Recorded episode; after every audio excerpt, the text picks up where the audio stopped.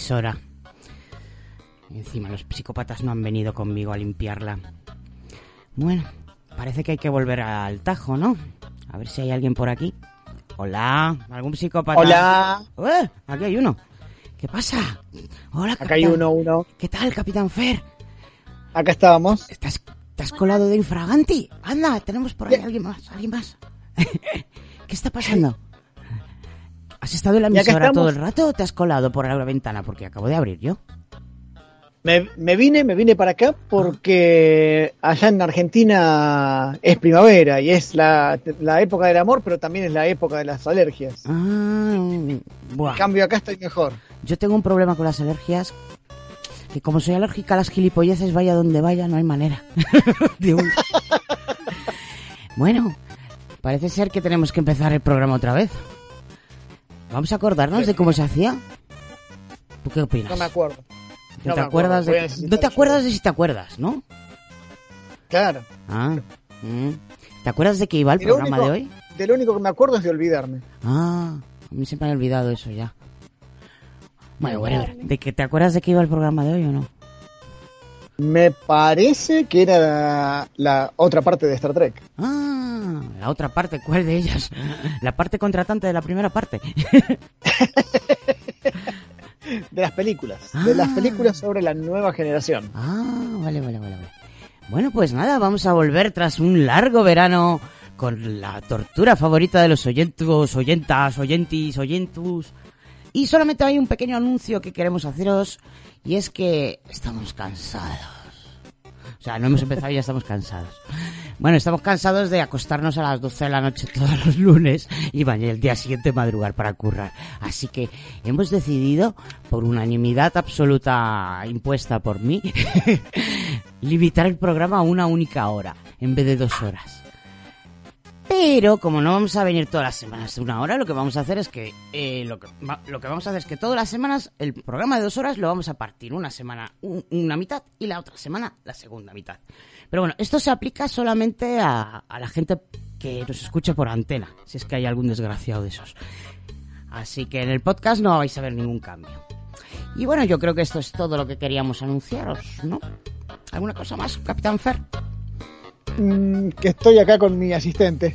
Tienes un asistente, ¿eh? Estoy comiendo una chocotorta. Está comiendo tu asistente una chocotorta. Bien, bien, bien. Bueno, pues nada, asistente. ¿Con qué empezamos? ¿Empezamos ya el programa? Y empezamos, sí, viajando a las estrellas. El viaje a las estrellas.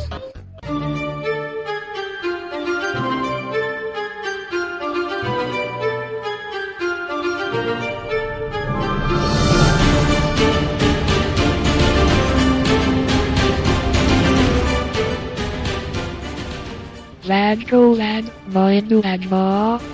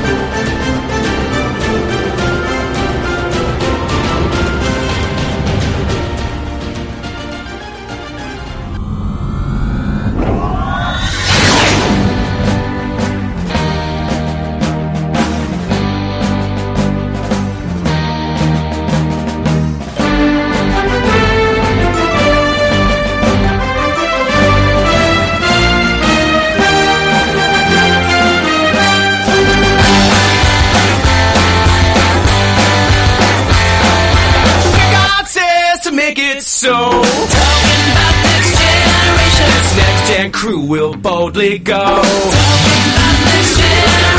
Who tries to put us in our place? Says that we're an inferior race. About next generation. This next generation, baby. Crackers beer just appeared one day. Y'all will go and Worf will stay.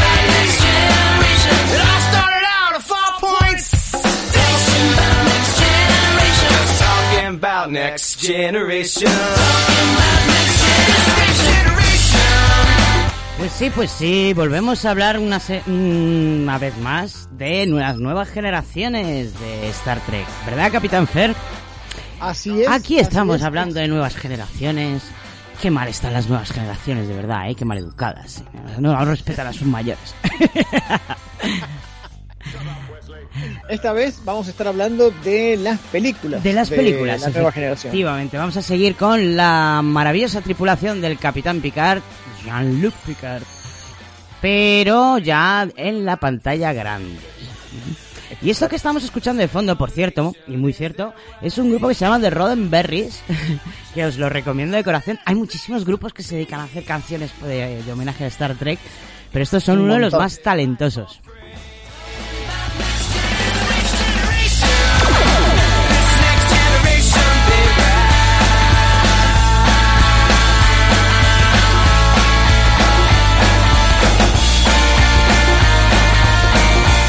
Bueno, pues nada, hemos dicho que nos íbamos a centrar en las cuatro películas son Cuatro películas. cuatro exactamente. películas, menos que en el caso de la serie clásica. ¿Por qué será? Es verdad. Teniendo en cuenta que duró mucho más en cuanto al tiempo, o sea, duró mm, mm, siete temporadas. Exacto. Siete temporadas contra tres de la, de la generación antigua. ¿Qué explicación le das a eso? Y por ahí justamente por eso, porque no había mucho más para contar. Ajá, correcto. Digamos que eh, estas películas no tienen el espíritu de las de la serie clásica, que eran como una especie de continuación, porque ya no había otra serie. O sea, ahí se quedó la serie huerfanita, abandonadita, acabadita, y todos los trekkies querían más. Y claro, solo tenían las películas. Exacto. Y quizá por Acá eso... no. Acá no. estas películas llegan en la época de oro de, de Star Trek, en los años 90. Sí. eh, en la época donde- de oro cuando ya había triunfado Nueva Generación. O sea, que Claro. no te creas tú que eh, las empresas se arriesgan tan fácilmente.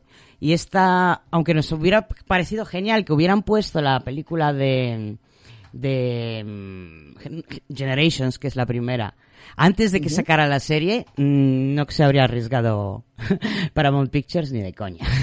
No, no, no, para nada. Ni de coña, ni de coña.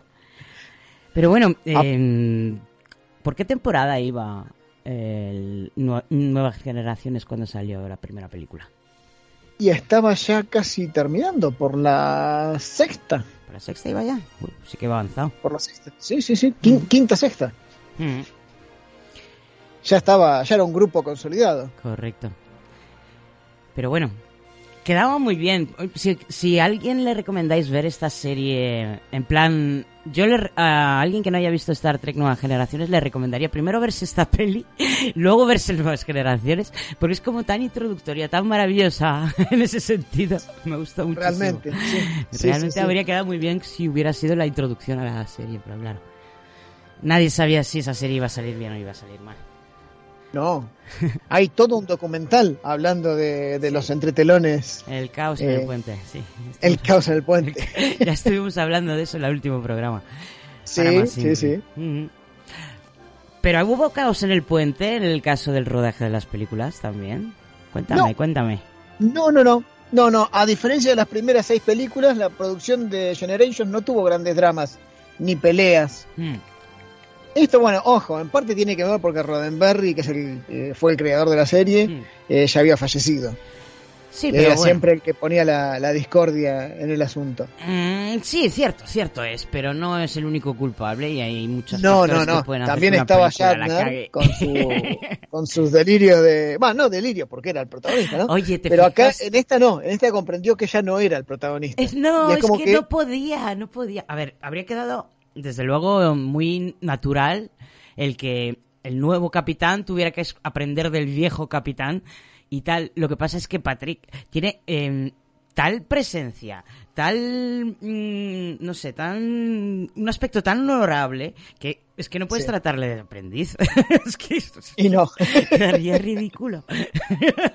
A mí realmente lo que más me gustó de la película fue ver ese contraste de actuaciones Mm. entre los dos. sí. Porque tenés un, un actor excelente como que es Patrick Stewart, con Shatner, que es un actor que ya a esta altura ya no era lo que era en la serie original. Hombre, tendría que pero, ser bueno, mejor. Se supone que Pero- con la edad se mejora la actuación. claro. Convengamos que nunca tampoco lo hizo mal, nominaciones de los tampoco. Lo hizo mal, oye. O sea, No, no, no, estuvo, estuvo bien, Estuvo bien. estuvo correcto. yo cuando digo que alguien... ma- o sea, hay malos actores, hay malos capitanes en, en Star Trek, pero no son Shatner ni, ni, ni Patrick, o sea... No, no, No, no no. quiero decir nada, lo digo todo. No, no, no, ya, ya lo, ya lo hablamos, ya lo hablamos en privado.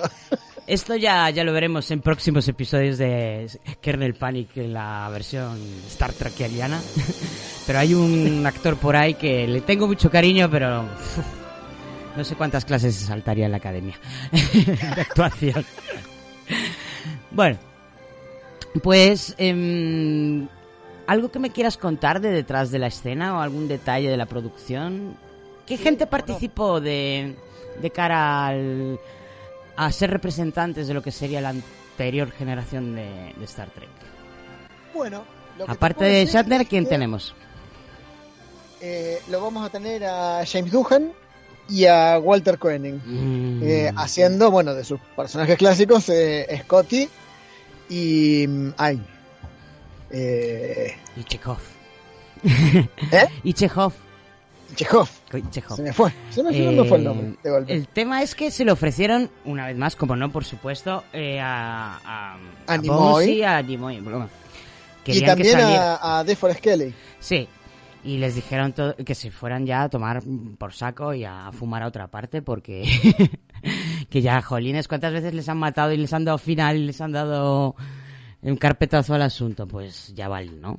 Así que Claro, cons- consideraron yo que considero que la aparición de. Scotty sobre todo me hizo muchísima ilusión. Es más, voy a poner una canción ahí, un poquito. Sí. que la he encontrado ahí, me ha hecho mucha gracia. Bueno, eh, pues eso, que me hizo muchísimo ilusión ver a, a Scotty de nuevo, Sí. Arreglando el día y salvando la situación, porque, Co- Como siempre. pues siempre. Y con muy poquito que material que hacer, con, con muy poco tiempo que contar y con pocos recursos, como es su, Claro. su línea habitual. Es una escena. Es una escena, pero es Una completamente Scotty. escena que hace. Pero es completamente Scotty. Tal cual. Bueno, Chekhov, Chekhov eh, no participa mucho. La verdad es que, salvo presentarle a la hija de Zulu a- al Capitán Kirk, poco hace. También lo, un... lo que me, eh, la- lo que me gustó de la participación de él es cuando dice nunca fuimos tan jóvenes como estos, como, como esta nueva generación. Sí. Y le dice, no, vos eras más joven. Era peor todavía, chaval. me encantó. Sí, la verdad es que Es tenía verdad, toda la era muy razón. O sea, menudo crío. Era muy joven. Eh, Esa pinta Beatle. Bueno, Bueno, eh, de- vamos a lo que es detrás de cámara. sí. En este caso la producción estuvo bastante más ordenada comparado con lo que eran las películas de la tripulación anterior. Eh, más que nada porque la mayoría del, del equipo ya venía trabajando desde hace años en la serie. Es la misma, es la misma gente. Lo tenemos a Rick Berman, La a- misma gente, a el mismo, todos. el mismo vestuario decorado, o sea, se reutilizó un montón. Claro, claro. En, en ese sentido debe haber sido, más allá del- de la inversión en, Hmm. en efectos especiales y todo, eh, bastante económica, imagino. Mm. Sí, la verdad es que salió. En general salen baratas las pelis de Star, de Star Trek, no son Sí, unas sí. cosas desorbitadas. Siempre buscan el, el salvar a las ballenas una vez más, que es una peli que les salió por cuatro duros y les hizo ganar millones. Sí. Pero bueno, no lo llegan a conseguir, pero algo, algo parecido. Siempre hay algo que rascar ahí. sí. Aparte que es una de las pocas películas, bueno, no sé si fue esta o la de la de First Contact, yo creo que fue la de First Contact. No estoy ahora mismo segura de cuál de las dos, pero em, que utilizaba ya la combinación de, de, maque- de maquetas digitales y, digo, de maquetas analógicas y, Sí. y diseño digital de los efectos especiales. Y además lo hacen tan bien que no se nota absolutamente nada cuando cambias de la maqueta a, la, No, a lo que sería no, la la animación. verdad que no. Está, está muy bien. Y en, está- y en ediciones posteriores que están ya digitalizadas y todo, queda Remaster, mucho dices, mejor ¿no? todavía. Mm. Pues sí, pues sí, está... Lo que sí tenemos que, lo, lo que sí tenemos que decir es, eh, hablando del, del villano de la serie, ya que estamos nombrando a los protagonistas. Acá, bueno. Pero espérate que lo contemos tengo- en la sinopsis. Primero, ¿quién es Ah, el villano? no, no, no, no, no, no, te lo digo, digo, estamos hablando del, del detrás de cámara de Ajá. quienes participaron. Vale. Pues el villano de la Eh, serie, espérate, voy a leer una ficha técnica, por lo menos para que tengamos una referencia. Sigue hablando, voy a Bien. buscarla. Muy bien. Bueno, eh, haciendo el papel del, del villano, me tengo que poner de pie, sacar el sombrero y todo, porque lo tenemos al gran Malcolm McDowell interpretando al villano de turno. Que Malcolm Mc- McDowell, bueno, es uno de los grandes actores de los 80, La Naranja Mecánica, eh, eh, la Siempre Oh, hace de, perso- de- de personaje enfadado este hombre, no sé. y siempre son siempre personajes muy, eh, Calígula, por ejemplo, son muy extremos. No sé. Sí, sí, le sí. Le veían en, esos- en ese papel, en ese rol, los directores. Exacto, sí. Lo que, lo que tengo que decir es que esta película funcionó como una suerte de traspaso de mando entre la serie original y la nueva generación. Correcto. Mm. Más allá de que no haya sido así literalmente, porque la, la nueva generación ya venía desde hace algunos años ¿no? en, la, en la televisión. Sí, pero es Eh, como, como, el- como cuando se va un presidente y le da- entrega las llaves mm, de la ciudad o a un alcalde y le entrega el bastón de Eh, mando al otro, ¿sabes? Es como un símbolo. Mm, Tal cual. Pues Y aunque, ojo, esta no era la primera vez igual que se cruzaban ambas, ambas tripulaciones. Eh, McCoy, Spock y Scotty ya habían estado en algunos episodios de la serie de Picard. Hmm. La interacción entre Kirk y Picard nos deja esa sensación de cambio de era. Sí, de hecho, fue vista muchos, por muchos trekkies y en muchos medios como revistas y tal como una especie de duelo. En plan... Sí. Yo no vi el duelo por ninguna parte, ¿eh? Sinceramente no vi que hubiera competitividad entre ellos. Por lo menos por parte de Picard hacia, hacia Kirk, ninguna. Kirk, bueno, ya sabemos que es No, un poco- y Shatner creo que estuvo bastante más eh, tranquilo Mm. detrás de cámara de lo que No, yo hablo de de, lo que había yo hablo de sido lo que veo en la pantalla. Ya no, ya no hablo de detrás de cámara, hablo de lo que se ve en la pantalla. Que Ah, bien, bien. alguien interpretarlo como una lucha de egos. Yo en ningún momento No. lo vi de esa manera. Al contrario. Ya, una de, una de sus últimas palabras, de las últimas palabras de Kirk es ¿quién soy yo para, para Decirle al eh, capitán de la Enterprise. decirle algo al capitán de la Enterprise? Eso es una... Pero está bajando la cabeza de una manera impresionante. Bueno. Vamos a contar un poquito del argumento. ¿O ¿Tienes algún detalle más de la producción que quieras comentar? Eh, no, sí, sí, podremos, podríamos ya empezar con el argumento. Bueno, te te digo la ficha técnica, que al final no la he Bien. dicho. Esta se estrenó el 18 de noviembre de 1994. El director es David Carson. El guion corre a cargo de Ronald Dimore y Brandon Braga, que es uno de los guionistas, de hecho, de, de la serie. Perdón, Em, acá tengo que corregirme algo que había dicho mal recién, ahora que decías la fecha de estreno. ¿Mm? La el episodio final de la nueva generación fue estrenado en mayo del 94 y la película se estrenó en noviembre del mismo año. O sea que es el O sea, epílogo de la serie. Es el epílogo, que es el comienzo. es un epílogo Claro. prólogo. Ay. Es el comienzo de una nueva etapa, de la etapa en la pantalla grande. Ajá, pero es que es, eh, mm, es como una especie de flashback muy grande, ¿no? O sea, te vas al principio para contar el final, no sé. Muy Claro. Raro, raro. raro. Pero bueno, es una Se película nota- que se ya os nota digo. mucho, se nota mucho en la interacción de Picard con su tripulación. Sí. No está tan distante como en la serie, algo que se vio en, el, en la última escena Le de cuesta, la serie. le cuesta un montón a, al- a Capitán Picard hacerse con, con la confianza de poder tratarles de una manera amigable. Yo creo que es una temporada o dos hasta que empiezan a darle miedo, a dejar de darle miedo a los niños. Sí, sí. En no es el más sociable, por más. Yo lo adoro, es perfecto. O sea, no, le- no entiendo, no entiendo cómo la gente puede gustarle esas cosas pequeñas ahí correteando. Bueno, pues vamos allá con una breve sinopsis, en plan cutrongo. A ver, estamos a finales del siglo XXIII y está a punto de ser inaugurada la una, una nueva Enterprise. A punto, pero a punto sin estar del todo a punto, ¿vale? Lo que tenemos aquí es una especie de rueda de prensa en la que pues ah, van a venir aquí los- el antiguo y, y esplendoroso capitán Kirk, el capitán más mm, famoso de toda la federación y sus y dos, do- y dos um, compañeros de su tripulación a la inauguración y tal, y todo está lleno de periodistas y los periodistas hacen preguntas Y todo es muy de reality show, ¿no? Sí, sí. y mira tú por dónde, qué casualidad, que justamente cuando están los periodistas, desde luego, hay que matar al community manager que hizo esa cita, eh, justamente en ese momento hay una llamada de emergencia de una nave que se ha quedado atrapada por no sé qué mm, brollo eléctrico, magnético, cósmico. y hay que ir a rescatarles. ¿Y qué hacemos? Pues llamamos a otra nave. Pues es que somos la única nave que... Joder, me cago en la leche. La única nave que hay en la Tierra, de verdad, es la Enterprise. Está sin hacer. qué, le- qué casualidad, macho. muy- Bueno, pues eh, resulta que el, el gran problema del Enterprise es que todo llegaba el martes. La mitad de la tripulación llegaba el martes. Eh, los cañones de torpedos, los mm, fotón torpidos, llegaban el martes. El- o sea, yo no sé cómo llevaba, no sé si había gasolina, si llevaba, llevaba dilitio o también llegaba el martes, o no sé cómo era este asunto. Vamos, que no está la nave nada para momento- nada preparada. Pero bueno, hay que, Llega un si hay que momento irse va. Kirk mismo, ¿Qué llega un dice? momento que Kirk mismo le dice, no me digas nada, llega el martes, ¿verdad? Sí, le dice el capitán. A ver, que irse va. Para las tonterías, ¿sabes? bueno.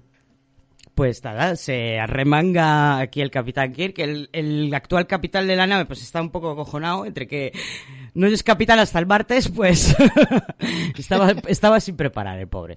Y mm, digamos que el capitán Kirk mm, hace mm, ps- hace valer su sueño húmedo de volver a sentarse en esa silla de nuevo, Claro. toma el mando y bueno, pues nada, llegarán, rescatan a la peñita, pero ahí no sé qué, mm, bum, bum, bam, bam abajo en, en los motores, o no sé qué coño pasa, qué pasaba ahí, que no me acuerdo. No y sé, había ruido, un luces, técnico mm, y necesitaban sí o sí que, que alguien estuviera solucionándolo. Claro. Y en, En vez de bajar persona. Scotty, que es el ingeniero, manda al capitán Claro. Kirk. Bueno, a ver, da igual, ¿Para Scotty está bajar mayor para bajar cuando puede escaleras. bajar el capitán? Bueno, eh, a lo que voy, que lo siento, niños y niñas, esto va a ser muy traumático para vosotros, pero se ocurre una explosión y el capitán King muere. Muere. Pero no está muerto. calma, calma. Porque luego vuelve a aparecer, no os preocupéis. Desde luego fue una muerte épica, más que merecida y que seguramente le encantó a. Shatner. que quedó en los libros de historia, Correcto. como, como correspondía para él. como correspondía, o sea, la mejor muerte que pudieran haberle dado. Y también la segunda parte de su muerte, que también es ya como darle todavía más epicidad a lo épico. Exacto. Exacto. Bueno, pues en la segunda, eh, luego conocemos a la, a la tripulación del Capitán Picard, que resulta que están en una nave pirata haciendo cosplay. Eh, bueno, es una escena súper ridícula. Que Muy. es increíblemente ridícula. Es que no pega ni con, con Nueva Generación. No, no. Pero bueno, me, me encantó, me reí muchísimo con esa escena. Eh, y bueno, están todos en la holo- holocubierta haciendo cosplay cuando de repente reciben la, la llamada de emergencia, emergencia, una nave se ha quedado... No, esta vez no. Eh, han atacado no sé qué base espacial. Eh, creo que la, la- el observatorio solar Armagosa se llamaba. Bueno, Sí, Armagosa. pues nos están atacando, señores, tenemos, tienen que venir a salvarnos. Bueno, pues nada, eh, vamos a por, a, a por ellos, que para eso estamos aquí. No para navegar en la holo, holocubierta vestidos de piratas. Y bueno, tiran para allá. Ah, pero una, una cosita de esa ceremonia de, de piratas. sí, bueno, es la subida de grado de Worf. Pero vamos, que De no Worf. entiendo yo Worf qué- y los piratas que tienen que ver. En fin, cosas. Nada. Nada. Toque de humor. Toque de humor. A ver, la escena me encantó, ¿eh? Que no tenía ni pies ni cabeza, pero me encantó. Sí, Eh, Y bueno, estaban, se van para allá para ver qué, qué pasa en la estación esa solar y al parecer ha habido un ataque, se encuentran unos pocos supervivientes y entre ellos el señor eh, Tolian Soran.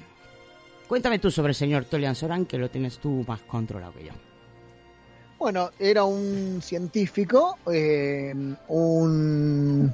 Eh, bah, en ese momento no se sabe todavía, pero era un estudioso que estaba... Pues estudiando eh, el sol. experiment- Estaba en la ¿Eh? estación solar, pues mirando el sol. Claro, no, yo estaba acá Estaba investigando sus investigaciones. estelares y de repente nos vinieron a atacar. Gente mala. Malas personas. Y Y bueno, como ya cuando vemos que, que es Malcolm McDowell, decimos, "Mm, este está Mm. escondiendo algo. De verdad, no puede ser que sea persona- un personaje positivo ese actor. No puede ser bueno. y bueno, y sí, efectivamente, eh, era todo, un todo un plan para, para hacer ahí algunas, algunas Bueno, eh, le vemos cosas que está macabras. muy nervioso, que de- como que tiene mucha prisa por estar en algún sitio, por ir a algún lado, por... por- que no lo sé, lleven. Que lo necesita lleven, que- necesita un taxi, por favor, que alguien me llame un un- Uber. Es un autoestopista intergaláctico. Correcto, me has quitado de la boca.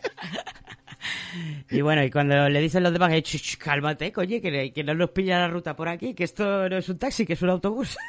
Nos hay que Claro. esperar. Se enfada muy mucho.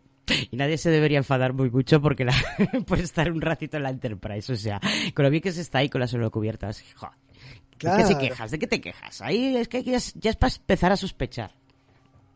Y bueno, ¿y qué es lo que, que le ocurría a este hombrecillo? A ver, que alguien me lo explique. Y él lo que estaba buscando era, eh, bueno... eh, ¿Quién es una- para empezar? ¿Quién es? Bien, Bien. a ver, vamos a, vamos a hablar bien de, de este muchacho. Eh, Mejor háblame un- de un personaje que ya conozco, que es de ese tipo, y explícame bien eh, qué es un. El Aurian. Bueno, los Elaurianos son la raza del personaje de Guinan. Mm, O sea, de. Guinan. Es, que es eh, el personaje de Upi Goldberg. Whoopi Goldberg.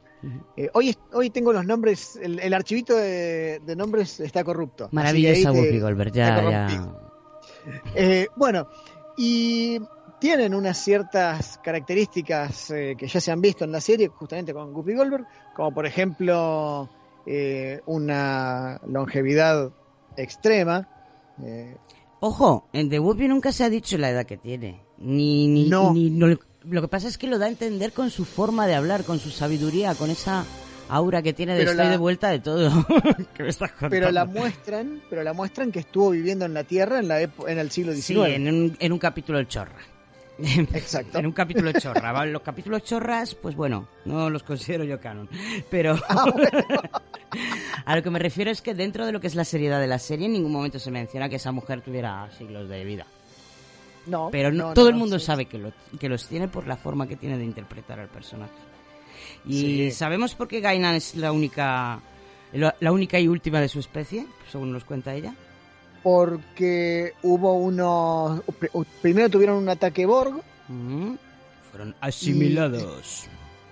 y después tuvieron un fenómeno cósmico conocido como el Nexus.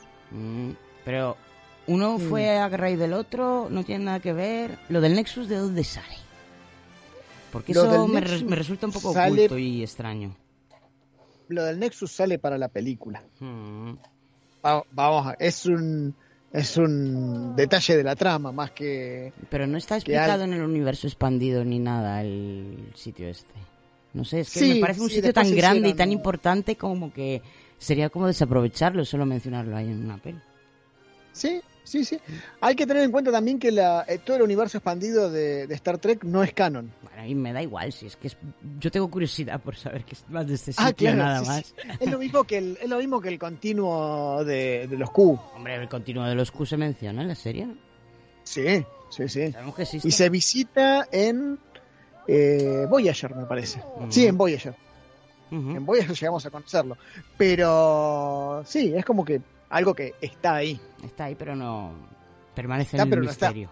Claro. No, lo que me hago, me- la pregunta que me hago es si el Nexus este no fue por una, una especie de respuesta de vía de escape para la gente, para los elaurianos que huían de esa asimilación Borg. No sé, como que lo crearan ellos con el poder de sus mentes o no, alguna chorrada de esas, pero bueno, Ah, estoy divagando. No, estoy- no. Creo, creo que no se menciona. Lo que sí, hasta donde recuerdo, no se menciona. Lo que sí te puedo decir es que. No, yo no digo que se mencione Borg, que Varios. me da esa impresión, es como un como una interpretación que doy yo, no lo sé. No, lo que sí te puedo decir es que eh, varios, eh, varios laurianos cayeron dentro del Nexus y salieron. Entre ellos, bueno, estaban Guinan y por supuesto Soran. ujú. Y justamente lo que Soran busca eh, es el es Volver. volver al Nexus. ¿Y qué hay en el Nexus que sea tan bonito? ¿Qué es lo que ocurre en Bueno, el Nexus? según Memory Alpha, que es la Wikipedia propia de Star Trek, se trata de un, escu- escucha esto por favor, paradisíaco reino extradimensional. Mm, Es decir, es el cielo de los católicos, pero real. mm, mm, Aunque tan real tampoco es, porque todo lo que uno vive en su interior no es más que una ilusión. mm, O bueno, o algo así.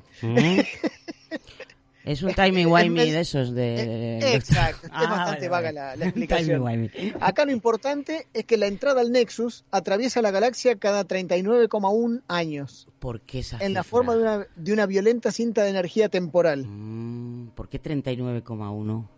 Eso es el misterio del 39,1 que ahora lo voy a tener toda la noche en la cabeza. y porque 39 era muy redondo y 40 no quedaba lindo. ¿Y por qué el Eh, coma y porque es la diferencia que hay entre cuando cae y mata a, a- supuestamente a Kirk y cuando vuelve para la película. Ah. Era justo el, el- el loop de tiempo que necesitaban. La verdad es que es un buen loop, es un buen loop. Claro. Porque bueno, justamente eh, esta cinta de energía, que es la entrada al Nexus, es lo que hizo que, que se destruyera buena parte de la Enterprise B en el momento en que fallece Kirk. Hmm. Y bueno, y año más tarde vuelve eh, para encontrarse con la Enterprise D, que es justamente lo que vemos en la película. Las, el tema es que las distorsiones que sirven de entrada al Nexus llegaron al mundo de los Elaurianos en la época de Kirk. Hmm. Eh, la Enterprise B, B logró rescatarlos, aunque muchos de ellos lograron, llegaron a apreciar lo que te decía hoy, las, las características de este lugar. Llegaron a estar dentro del Nexus. Y salieron tan perjudicados como, como el Sora. No, es no, que- no, yo- yo creo que era gente, era gente que A ver, eh, se podía, en... digamos, tenía, tenía más madurez. eh, No, en defensa del señor Soran es que eh, él había perdido a toda su familia de una manera muy trágica. Y digamos que Sí. ahí, en ese mm, universo dentro de una botella bolsillo. de bolsillo, Sí. eh, pues podía estar con ellos, con su familia perdida. Vol- De hecho, es con lo que le sí. tientan al capitán Picard. O sea, ¿para qué me tientas tú a un soltero con una familia? A eso sí que no lo entendí. Bueno, Si el capitán hubiera querido una familia y fuera realmente su sueño, no. No se habría metido capitán. A mí no ¿Y me no? cuentan milongas. Hay Claro. momentos en los que parece que los Si guionistas no entienden Star en- Trek. Claro. Claro. Si hubiera quedado haciendo vinos ahí en, en Francia. O habría sido capitán, pero, coño, con familia. Anda que no hay capitanes con familia por ahí. Sí. Eh, Si él es preferido estar solo, para que el Nexus le enseña, se supone que es su sueño más profundo. ¿Qué me estás contando? Yo me voy pero de aquí, pero ya, ¿eh? Eso me pareció muy raro. Muy raro, muy raro. Hay cosas, hay cosas que los guionistas de las películas no entienden de Star Trek y esta es una de ellas. Sí. Bueno, em, pues vamos a ir resumiendo y finalizando ya porque nos quedamos sin tiempo Sí, y tenemos que hablar de otra tiempo. película antes de... Yo lo- de lo que quiero hablar es de las últimas palabras de Kirk, si puede ser. Sí, claro. porque hay una anécdota detrás de esto. Eh, bueno, eh, Picard, lo que decíamos, entró al Nexus, vive esta fantasía de familia que después, bueno, sale porque se da cuenta de que no era real. Eh, se encuentra con Kirk. Kirk no murió. Kirk estaba metido. En el Nexus. ah, Quedó, quedó Con las dentro del Nexus. Cosas que más quiere en su vida, que son su caballo y su cabaña. Exacto. y Detalle de vital novia. importancia. La- el caballo era de verdad de Shatner. Eso es cierto. Era su caballo. ¿Era su caballo en serio? Sí, Mira. sí, sí. Lo he leído por ahí como curiosidad. Muy bien. Bueno, lo, lo cierto es que, bueno, finalmente Kirk lo convence, eh, Picard lo convence de que esto es toda una fantasía, se da cuenta de que es una fantasía y se une a la batalla contra Soran. Mm. Eh, Soran lo que quería hacer era destruir un sistema estelar para desviar con, con el, con el Un ataque con la de fuerza bruta. De, esta, de esta destrucción, desviar la onda de, de, digamos, de entrada al Nexus y que y poder entrar él. Mm. No sé yo Porque eso aparentemente no se podía entrar con una nave directamente. No, aparentemente no. Hay que no romper cosas. Pero vamos, esto supongo que lo que llegó a esa conclusión tras mucha investigación. Porque mira Claro, que romper sí, sí. galaxias por solo por probar, para matarle, ¿eh? Oye. Bueno, la cuestión es que eh, Soran eventualmente, eh, peleando ahí con, con los dos capitanes, eh, le dispara por la espalda a, a Kirk. Qué asco, Eso. de verdad. Qué, qué- qué- falta de vergüenza por la espalda. No puede ser. No puede ser. Es la única forma de Bueno. matar al Capitán Kirk por la espalda. Claro. Claro. Y, mm, y Kirk, en el momento de su, de su agonía, eh, tiene una despedida ahí emotiva Mm. y de repente es como que se queda mirando la nada y dice dos palabras. Oh my, Oh my. oh my. Que no estaban en el guion originalmente, fue un aporte del propio Shatner. Mm. ¿Y eso En sus, propias, significa pala- en algo? sus propias palabras, lo que él dice es, y acá lo, lo cito a él, no voy a hablar como él porque si no vamos a estar hasta que termine el programa. Sexy Dice, me puse a pensar en la muerte, mi muerte y la de este amado personaje. ¿Cómo actuar algo así? Tiene que haber un momento en el que estamos vivos y de pronto decimos, santos gatos, estoy muriendo. Mm. Santos gatos, literalmente dijo. Santos gatos. Estoy mu- santos gatos, holy cats, Holy cats. Oh, qué bonito. estoy muriendo. Y te mueres. ¿Cómo actuar en ese momento? Y creo que morimos igual que como vivimos. Si vivimos con miedo a volar, a abandonar nuestra aldea, morimos con miedo. Pierdes el aliento, te asustas y mueres. No sabemos qué hay más allá de la muerte. Algunos dicen que veremos a nuestros seres queridos, otros que no hay nada. Es algo desconocido. El capitán Kirk siempre ha tratado a la inminente muerte de la misma manera que ha tratado a lo desconocido. Con ansias, con sorpresa. Y así es como quería que se fuera. Con ansias y sorpresa. Pues muy bien. Y hablando ahora por mí mismo, ya no por en, en las palabras de, de Shatner, creo que en ese sentido fueron las últimas, unas últimas palabras más que adecuadas, Sí, sí, valientes y curiosas como el propio Kirk. Sí, completamente de acuerdo. Eh, con el señor Kirk y contigo. bueno, eh, os tenía que hablar un poquito de un... Hay un videojuego que se llama Star Trek Generations para PC del año 90 y algo era. eh, Sí. Que continúa un poco la historia o, bueno, la reinterpreta. La verdad es que se parece bastante. Es un shooter eh, desarrollado por Micropose y también cuenta con la participación de, eh, como actores de voz de Patrick Stewart y Malcolm McDowell. Pero bueno, es un juego del año 97, así que si queréis No echarle un vistazo, no, ni siquiera, eh, ni siquiera fue muy bueno para empezar. Eh, lo, lo interesante que tiene son las mecánicas que mezcla mecánicas de varios géneros, tanto el shooter como un poquito de acción, algo de investigación y mucha estrategia, porque lo que tienes que hacer es perseguir a, a este hombre, a Soran, por toda la galaxia y adivinar por dónde va a aparecer y, planear los pasos. Y también Ah. tiene un poco de, jue- de esto, de naves. O sea, si sales con la nave, pues te dispararás con otras naves. Un poco, un poco Claro. de todo. Ah. Y bueno, Suena interesante, lástima que no se hayan podido ejecutar no, sí, sí, lo- pero como sonar suena muy lindo. Sí, eh, las críticas que recibió fueron bastante mediocres porque decían que las misiones eran interesantes, pero la cartografía, lo que es el mundo, estaba un poco vacío, que era muy aburrido. Y que los, Ah, claro. los combates también. Pero bueno, Era un Fallout 4, básicamente. eso. bueno, pues vamos a escuchar ahora una cancioncita. Hemos dicho que no había Sí. rivalidad entre Picard y, y Kirk en la película, pero aquí los raperos tienen que hacer batallas de rap. Así que vamos a escuchar una batalla de rap entre el Capitán Kirk y el Capitán Picard. Wrath of presents Captain Picard Captain Kirk. Engage!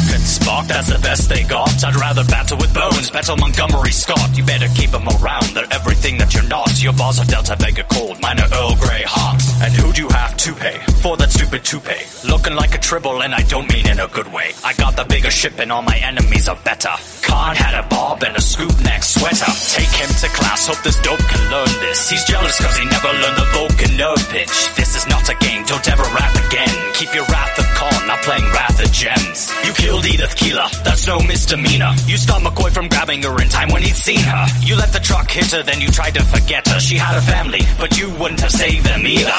Your chrome dome has no need for combs. Time for you to go cause I'm reclaiming the throne. You're playing pretend, you're a couple of clones. You're not Dixon Hill, you're not Sherlock Holmes.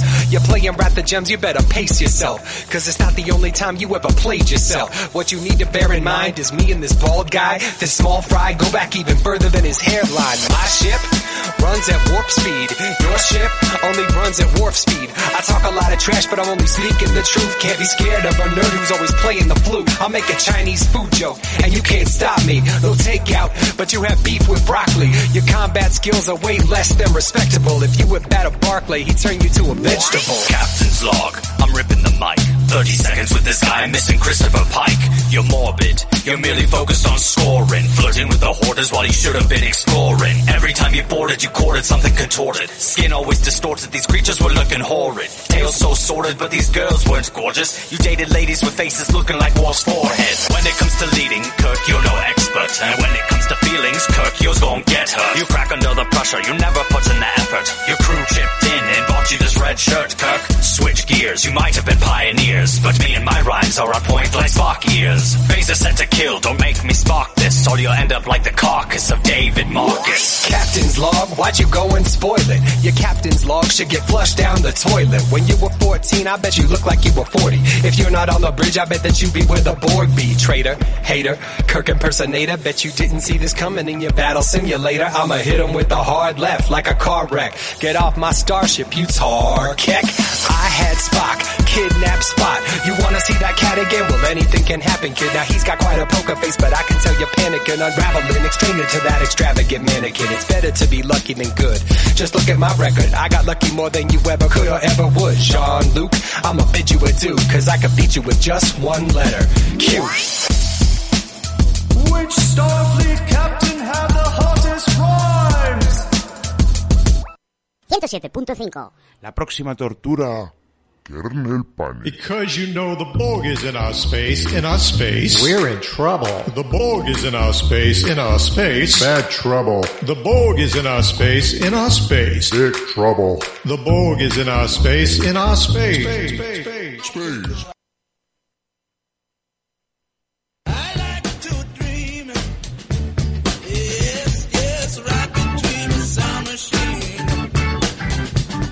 Bueno, bueno, parece que sí que tenemos un problema, Capitán Fer, porque han llegado los Borg que están aquí al ladito y tenemos un problemón, ¿verdad? ¿qué, qué problema? ¿Qué problema? ¿Qué problema? Eh, lo que tenemos lo que tenemos que hacer cada vez que vemos un Borg es recordar que en el doblaje latino les pusieron Borgos. Borgos. Entonces cuando los vemos nos reímos de ellos y Por listo. favor. ¿En serio? Guay. Los Borgos. ¿Qué motivo hay? ¿Por qué? ¿Qué ¿Por motivo hay? qué? Preguntas que nunca obtendrán respuesta. ¿Por qué los Borgos? No sé. No sé, no sé. En fin. Yo creo que Borgos era su sistema operativo. Era el Borg OS. Ah, Y ahí les quedó el Borgos. seguro que serían un sistema operativo de base Mac. Claro. Eso es incompatible con casi todo, tío. Es muy difícil de asimilar. Eso o el de el que estaba haciendo la mm, eh, el doblaje era de ascendencia holandesa o Ay, por ahí y era justo de apellido Borg y le cayó mal eso. No sé, a mí el- lo de los Borg... mm, De hecho, ¿tiene alguna explicación el término Borg? ¿Viene de algo? Eh, no. Eh, dentro de la historia no, son los Borg y listo. Eh, es, una de- fuera- es un diminutivo de fuera, cyborg, realmente. cyborg. Borg es yo, lo, yo lo entiendo como diminutivo de cyborg. No Claro. sé si tiene otro sentido. Claro. Mm. No, no, no. No, la verdad que no. Yo qué sé. Los ciborgos. Los ciborgos. La cuestión es que, bueno, en esta, en esta historia, en esta película. Bueno, ¿de qué estamos hablando? Que estamos aquí con los de- Vamos, vamos a hablar de First Contact. The best contacto. Star Trek movie para mí. O sea, mi puñetera película Para mí favorita. Para mí también. Pero de Sí, todas, sí, sí. ¿eh? No solamente de, de esta, de la nueva generación. Es que me encanta esta película. Aporta tanto, en general, al lore, para empezar. Es que eh, sí. Y luego está tan bien conocemos mucho más en profundidad a los Borg. Eh, a la tripulación ya la, la recontra conocíamos porque esto ya es muchos años después, pero eh, también los vemos eh, eh, más, más. Vuelven a ser esos personajes de la serie clásica. Mm, Cosa que. De Mm. clásica, no, perdón. De la nueva generación. tampoco, creo yo. A ver, son muy diferentes. Es un, es un Picard post-locutor. O sea, no es el mismo Sí. Picard que el de, la, el de la serie normal. Bueno, se Es explora, un explora post-locutus eso también. total. Se explora el trauma que tuvo, de que, que es algo que nunca se vio demasiado. Ya, ya.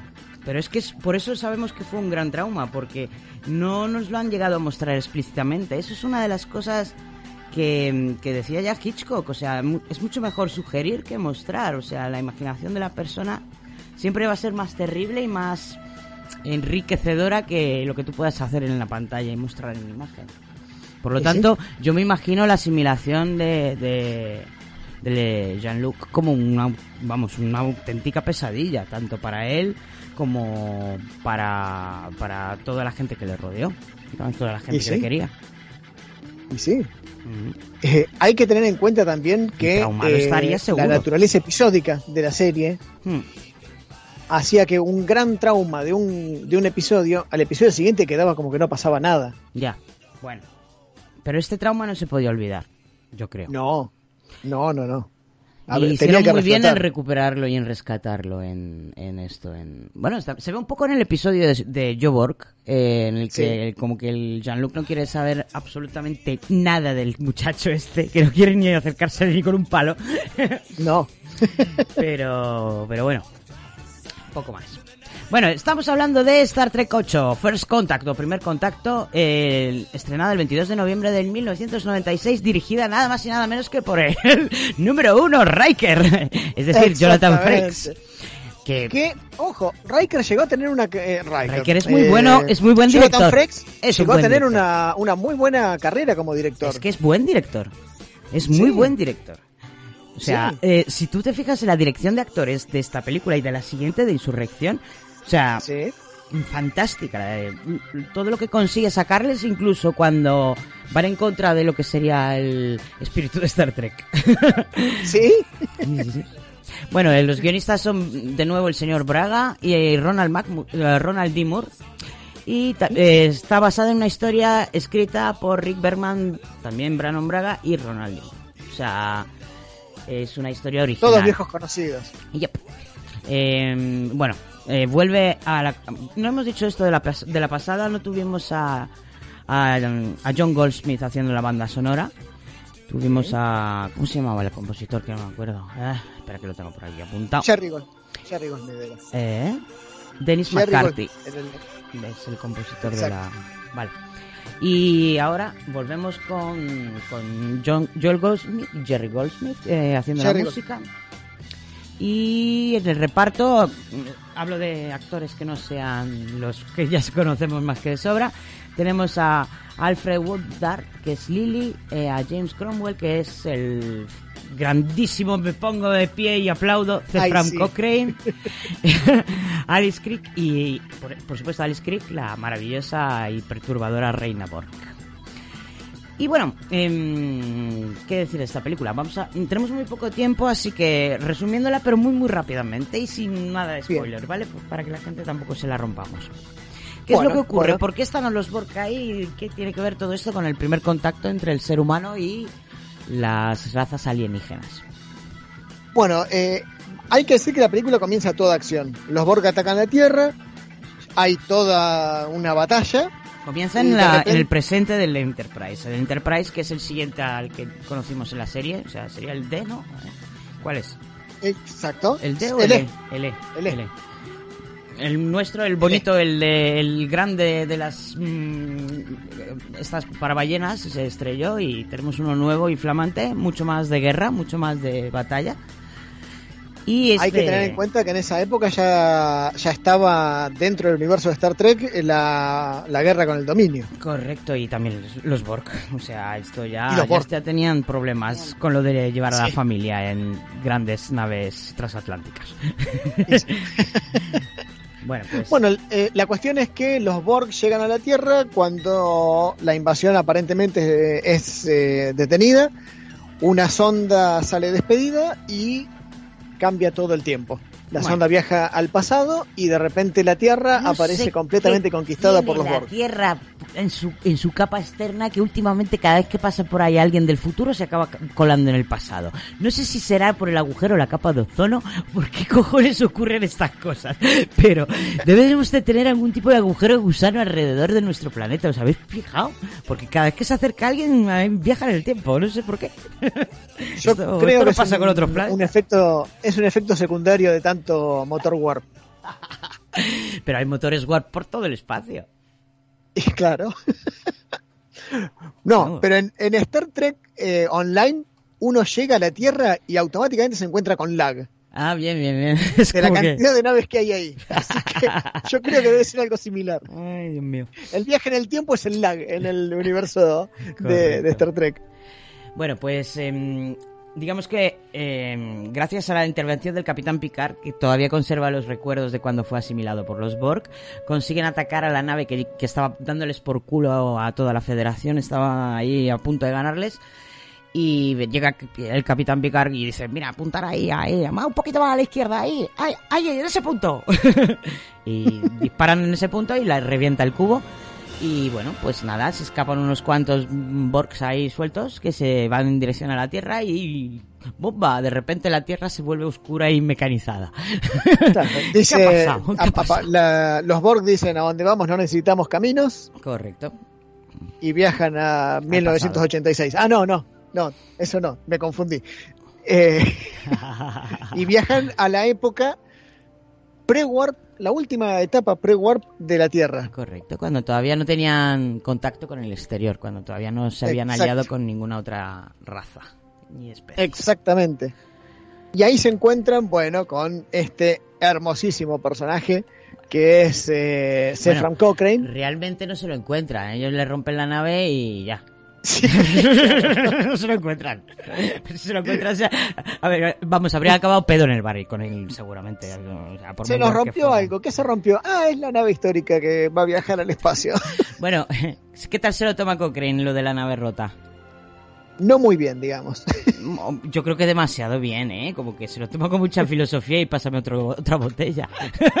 Bueno, No le veo muy Sí. enfadado. Bueno, ¿cómo es Cochrane? Aparte de ser un héroe nacional que sale en todos los libros de historia y es asignatura obligada para cualquier niño de la Bueno. federación. yo. a- e- eso es algo que me encantó. Eh, uno, o sea, normalmente los personajes históricos son esos personajes eh, Son históricos. Recontra heroicos y Correcto. perfectos. Pero porque está mal bueno. mal- están mal hechos. O sea, un personaje es porque es histórico no significa que no vaya a tener defectos, que no vaya a ser un capullo. Lo que pasa Claro, es que es son que personajes supuestamente- históricos, no son personas Claro. reales. Y tú en este Claro. viaje vas a conocer a la persona real, no al personaje histórico.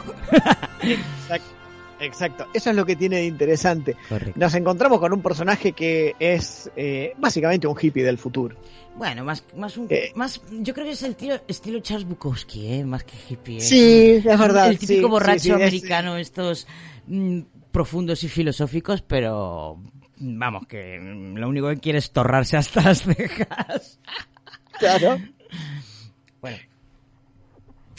¿Y, Y- por qué, ¿Y por qué está tan desesperado y tan desespe- desesperanzado y le da todo tanto igual? ¿Eso lo explica Bueno, en algún momento? ¿O es Porque la Tierra se encontraba en plena Tercera Guerra Mundial. Ah, Es un conflicto en el que las armas nucleares se, se utilizaban ya sin reparos directamente. Ujú. Eh, tiremos, tiremos nucleares. ujú. Eh, Digamos que él, de hecho, la, ese la proyecto es como una especie de vía de escape, ¿no? O- Claro, Ujú. sí. La propia nave de Cochrane, el Phoenix, está creada a partir de los restos de un misil. que de la Tierra a la Luna es eso. Claro, sí, sí, básicamente. Ujú. Lo que hay algo que tengo que decir, que es que eh, Cochrane ya había aparecido anteriormente en Star Trek. ¿Mm? ¿En dónde? ¿Cuándo? Había aparecido, había aparecido en un episodio de la serie original, Mm. pero eh, había aparecido mucho más joven. Mm. Bueno, esto suele pasar.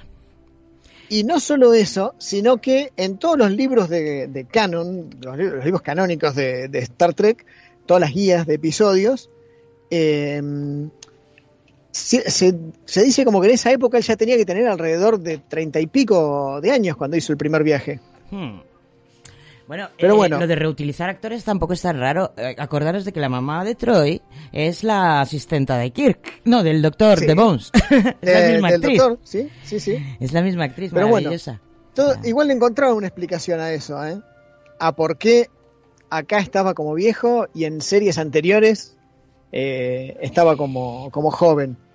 A ver, le estás buscando una Eh, explicación dentro del canon a eso. Sí, sí, sí, está, está, está. De hecho, está. Luego me tienes que resolver por qué Marta, Marta, eh, esta, la compañera del Doctor Who sale también en, haciendo de secretaria. Era la prima, ah, era la prima. está explicado, era la prima. Válgame. Bueno, eh, ah, eh, lo que tengo que decir es que eh, cuando aparece en el episodio de Kirk, Cochrane ya tenía por ahí cerca de 200 años de edad, pero había sido restaurado físicamente por los compañeros, una forma de vida incorpórea que lo encontró muriendo de viejo en Ah. Gamma Canaris N. Ya me acuerdo de ese capítulo, ya me acuerdo. Claro, Estaba medio enamorada de la forma de vida esa rara. exacto. Pero tenga el aspecto que tenga, no se puede negar. Lo importante es que. Eh, pará, detallecito. ¿Sabes por qué parecía tan viejo en esta película? Porque el alcohol Por que hacían era una mierda. Me encanta. Ay, por la, la radiación. Lo que no sé es cómo sobrevivió a la siguiente, si tenía tanta radiación. Claro. Pero bueno, lo que no se puede negar, tenga el aspecto que tenga, eh, es que eh, tiene una gran afición por el rock de los años 70 Sí, y por la bebida, obvio. obvio.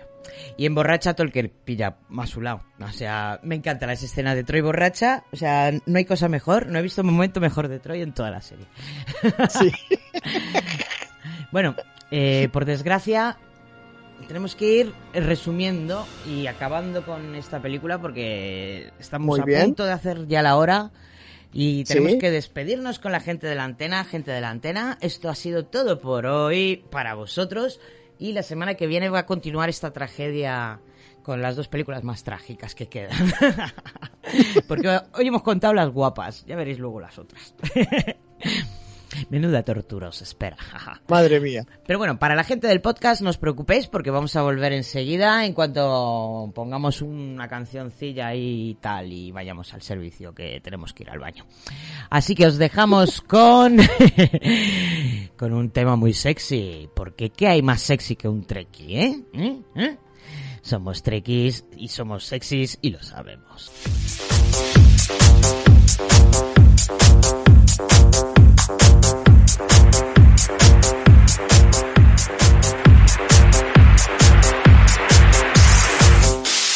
to the skies, see me roll by the Enterprise. Hailing frequencies, let them know this the Federation fleet. Mm, we about to go where no man has gone before. But God says to make it so, so don't give me warp three, cause it's time to go. Yeah. Just beat me up, Scotty. Eh? Just beat me up, Scotty. Eh? Just beat me up, Scotty. Eh? We got to Kirk out. Just beat me up, Scotty. Just beat me up, Scotty. Just beat me up, Scotty. Got to Kirk out when I walk in the cone. This is what I see. All the other spots start staring at me with a passion in its land, and ain't afraid to show it, show it, show it, show it. We Trekkies and we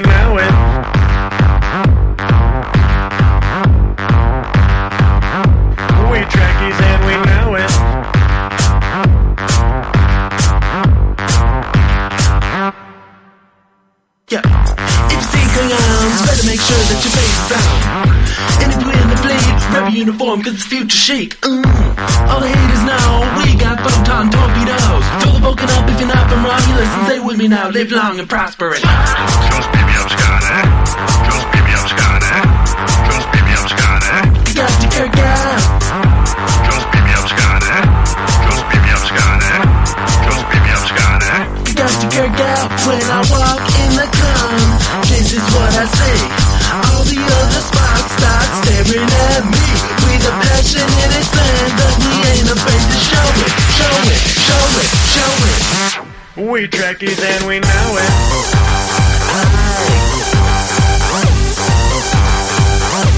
We trackies and we know it. Chupa, chupa, chupa, chupa yeah. Dribble, dribble, dribble, dribble, Yeah! yeah. Dribble, dribble, dribble, dribble, yeah, yeah. I say it's their. I say it's their Yeah! Yeah. We druggies and we know it. Aye. Yeah.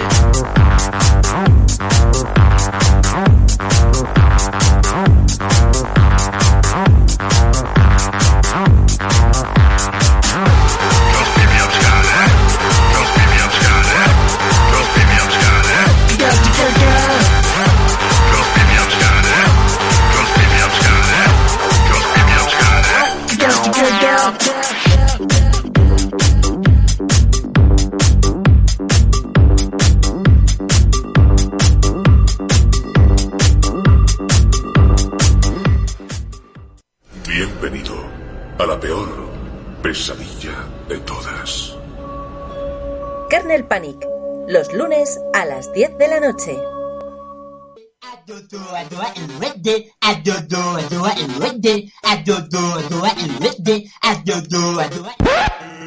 Vaya, ya estás aquí de nuevo. ¿No tuviste bastante con la última vez? Vale, tú te lo has buscado. Que comience la segunda parte de la tragedia.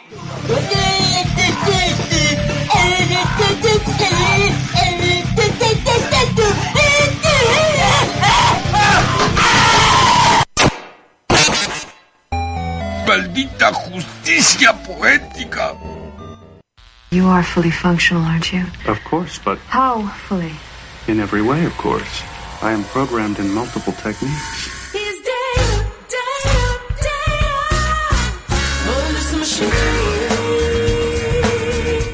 Y bueno, volvemos con la segunda parte de la tragedia. Seguimos hablando de las películas del nue- Star Trek Nueva Generación. Y como yo de pequeña me dijo mi abuelita, si no puedes decir algo bueno de una persona o de una cosa o de una película, no digas nada. He intentado buscar lo único positivo de estas películas y es... Teita. Eh, me gusta que Data tenga tantísimo protagonismo. No me gusta nada el protagonismo que tiene en la segunda, pero por razones de corazón roto. pero bueno, Em, da igual. Eh, ¿De qué estamos hablando, Capitán Fer? Es- estamos hablando en esta oportunidad de Star Trek Insurrection. Star Trek Insurrection, que sería ya la película número Insurrección. 9, por lo tanto, impar. Em, ¿Cómo era lo de la eh, lo de la leyenda negra de las impares? ¿Era de las impares o de las pares? Que no me acuerdo ya. De las, de las pares, de las impares. De las impares. Pues esta toca impar. Sí. Claro. Bueno, pues aquí tenemos una película estrenada en el, el 11 de diciembre del año 1998, dirigida de nuevo por nuestro querido Riker, o sea, Jonathan Frakes, pero en este caso mm, él la dirigió y está muy bien dirigida. Pero ya os contaré un- algunos detalles sobre el tema de la imposición de ideas, que ya te digo yo que al, al Jonathan Frakes no le hicieron ni pizca de gracia. Y desde entonces, de hecho, si os fijáis, se apartó completamente de, de lo que sería la, el ejercer de, de realizador para, para, para Sí, sí, sí. Digamos que no respetaron mucho sus ideas, cosa que es que es para matarlos.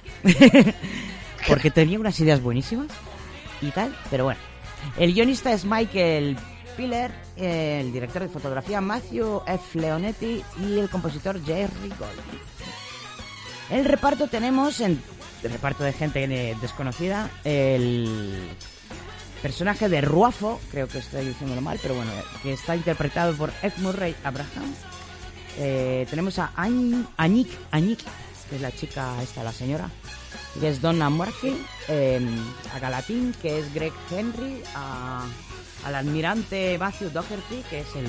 O sea, almirante, por lo tanto, es malo. Ya sabéis que Malo. los almirantes de, de la federación son todos... mm, les- mm, vamos, cojean de alguno de los pies. Y Por este algo, caso- por algo Picard nunca llegó al almirante. Ah, no, después llegó al almirante, después Llegó llegó. Almirante, pero no se hizo sí, mal. sí. Bueno. Eh, y bueno, bueno, bueno, está interpretado por Anthony Serp eh, y también tenemos a Sojev, que es Daniel Hook Kelly, y a Artim, que es Michael Welch. Bueno, no me acuerdo sinceramente de los nombres de los personajes, los he leído porque sé que vienen en una lista de nombres que tengo hoy de reparto, pero no sé quién es quién, sinceramente, porque me llamaron, me llamaron bastante poco la atención.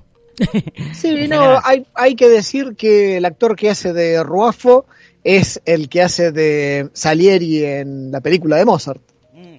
De hecho, es el único que, que hace algo de actuación, a pesar de la cantidad impresionante de maquillaje que tiene encima. Sí. Eh, lo digo, ¿no? Puedo decirlo, Sí. ¿no? Esto es Sí, Kernel sí, sí. Panic. Eh, es un carapene. bueno, bueno, vamos, vamos a explicar un poquito eh, las dos razas que aparecen en esta historia. Pero eh, primer, lo primero que quería comentaros es que esto suena a déjà vu. O sea, yo cuando empecé a verla dije, esto ya lo he visto antes. ¿Dónde he visto yo esto antes? Esto lo he visto antes en el capítulo 3 de la temporada 3, El síndrome del paraíso de la serie clásica. Empieza exactamente igual, o sea, tal cual. Yo supongo que será un, un homenaje y no un plagio. En la línea, en la- esa línea tan fina entre el homenaje y el plagio. bueno, eh, ¿qué es lo que tenemos aquí? Tenemos a un planeta supuestamente inci- incivilizado en el que hay una serie de indígenas, igual que en el síndrome del paraíso. Por lo menos, por lo menos nos dan a entender eso. Eh, que están siendo observados por mm, la Federación desde detrás de un laboratorio oculto en las rocas, tal cual en la serie clásica, o sea, Sí, es sí, sí, exactamente lo mismo. Y bueno, y pasan cosas. Están ahí observando y alguien mete la pata. ¿Quién mete la pata? Y el que mete la pata es ni más ni menos que Data. Data, llevando un traje de invisibilidad, decide quitarse la capucha de invisibilidad y aparece la cabeza de Data flotando por ahí. Flotando ahí. ¿Y, y qué estaba haciendo Data, por cierto?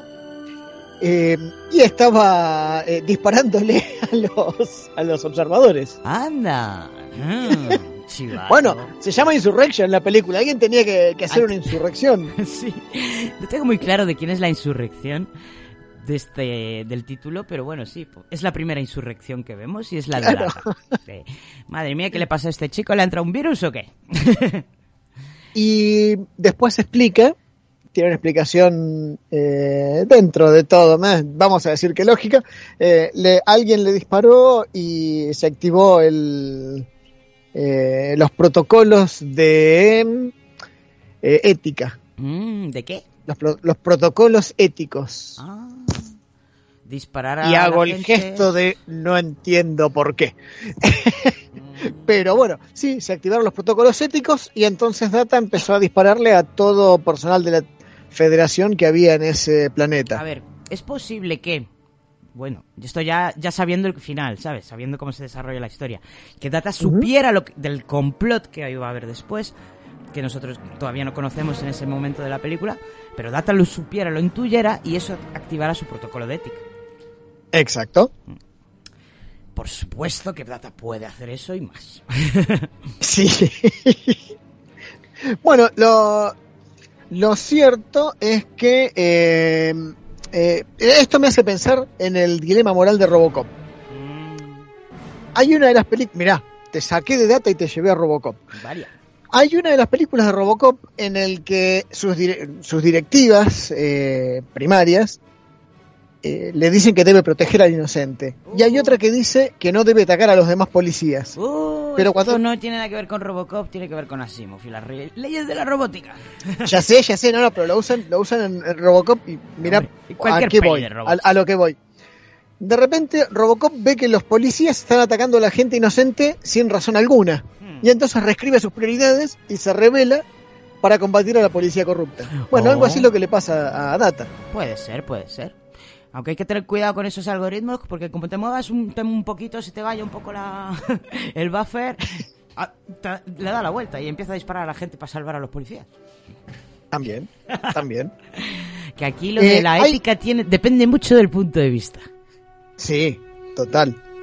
Hay algo que quiero destacar. De hoy, hoy justo la estaba volviendo a ver y me llamó la atención que nombran bastante al dominio Ya, porque en la primera parte de la película. que Hablan del dominio, el dominio, el dominio, lo tiran como tres, cuatro veces. al- y ya ha sido vamos, ya existe el conflicto con el dominio y estás Exacto. Eh, está la película transcurre justo durante, durante DS9. Deep Space, eh, eso es Deep Space 9. O sea, Exacto. Eh, de hecho, coincidiría con la segunda, ¿no? Con la tercera temporada prácticamente, ¿no? Porque Con ¿cuándo la- desaparece el dominio exactamente? ¿En la tercera o la segunda? Eh, Finales de la segunda. el dominio, sí, en la segunda. Bueno. En- no, en la, ter- en la tercera empieza la guerra. Claro. En la segunda aparece la el dominio. segunda, Ya, lo veremos en profundidad. Pero sí. Bueno, el Eh, dominio que es esa punta del universo que no sabemos nada de ella y que está llena de gente muy mala, ¿vale? De momento quedarse con esto. Eh, eh, por, por ahora queda ahí. Eh, está, hay una parte en la que Picard y Worf pelean contra Data eh, usando una canción de Gilbert y Sullivan. oh, maravillosa, luego la ponemos. Es, es muy, es muy, muy Star Trek esa parte. Por supuesto. y yo no sé por qué se Y corta bueno- tanto Worf con lo bien que se le da la ópera Klingon. La verdad. Sí, No hay sí, tanta sí, realmente. diferencia. Se le ve ahí todo cortado. ¿no? tonto, de verdad. Después, bueno, hay una, hay otra cosa que quiero que, que sucede más adelante, que se descubre que los primitivos, bueno, no son tan primitivos. Bueno, No esto se descubre a los 10 primitivos. minutos, no te creas que se descubre mucho más adelante. Resulta no, no. que no era un plagio de la, de la serie clásica que tenía el argumento mm, otra ruta. Y es que resulta que esta gente no es que fueran primitivos, es que habían renunciado ellos mismos al uso de cualquier tecnología. Y se habían vuelto, pues eso, pues muy veganos ellos. claro. son menonitas espaciales. Ujú. Bueno, de hecho, eh, se explica que ellos huyeron literalmente de su, de su mundo porque había muchas guerras y muchas armas y tal. Y nosotros nos vamos de aquí, pero vamos echando leches. Y bueno, pues se, se me- se asentaron en ese planeta y fíjate tú qué casualidad, qué suerte que tuvieron. Si es que la suerte le... No sé si es por el amor a la naturaleza o qué, pero la naturaleza decidió responderles con todo su amor también. Fíjate Exactamente. Que cayeron en un planeta con propiedades mágicas. ¡Uy! Esto de los planetas mágicos, ya te digo yo que me resulta muy extraño. Aunque los vimos en la serie clásica, pero tenían un- una explicación, no sé, más plausible. Lo de los aros que te hagan rejuvenecer. me- Lo de las flores estas que, te, que te suelten esporas y que te pongas contento y desinhibido, tiene sentido, pero... Lo de que te haga rejuvenecer unas ondas raras en los anillos de... mm, Onda, ondas metafísicas. Metafísica. ¿De qué me estás hablando? Patafísicamente. Ondas metafísicas se llaman. Mm. Eh, que, que, que, por favor, seamos serios, señores. Estamos hablando de Star Trek. Bueno. ¿Por qué esto tan, es tan importante? Porque resulta que, fíjate tú por dónde ese planeta es como la fuente de la eterna juventud. Pero, pero, pero, pero, pero. Tiene un gran pero. Y es que como te salgas de la fuente te vuelves envejecido rápidamente. Exacto. Así que, pues, ya tenemos una cosa que podría interesar a alguien. ¿A quién? A todo el mundo. Todo el mundo quiere sí. ser joven para siempre, ¿no? ¿Ah? Digo yo. Bueno, ¿qué tenemos Pero, por otro lado? Tenemos bueno, a la ahí, Federación ahí tenemos y a por quién otro más. lado em- empieza la insurrección propiamente dicha. Picard, que se roba el yate del capitán con parte de la tripulación, ¿Por qué? porque eh, tiene ahí como una amistad muy especial con una de las indígenas. Mm, no, pero ¿por qué? Porque em, Picard se opone a la Federación. ¿Y qué hace la Federación en ese planeta observando? Bueno, ese planeta partamos de la base que está dentro de una especie de nebulosa, de un campo eh, energético medio extraño que no es fácil acceder. Está como medio aislado del, del exterior. Está oculto. Lleva el Claro.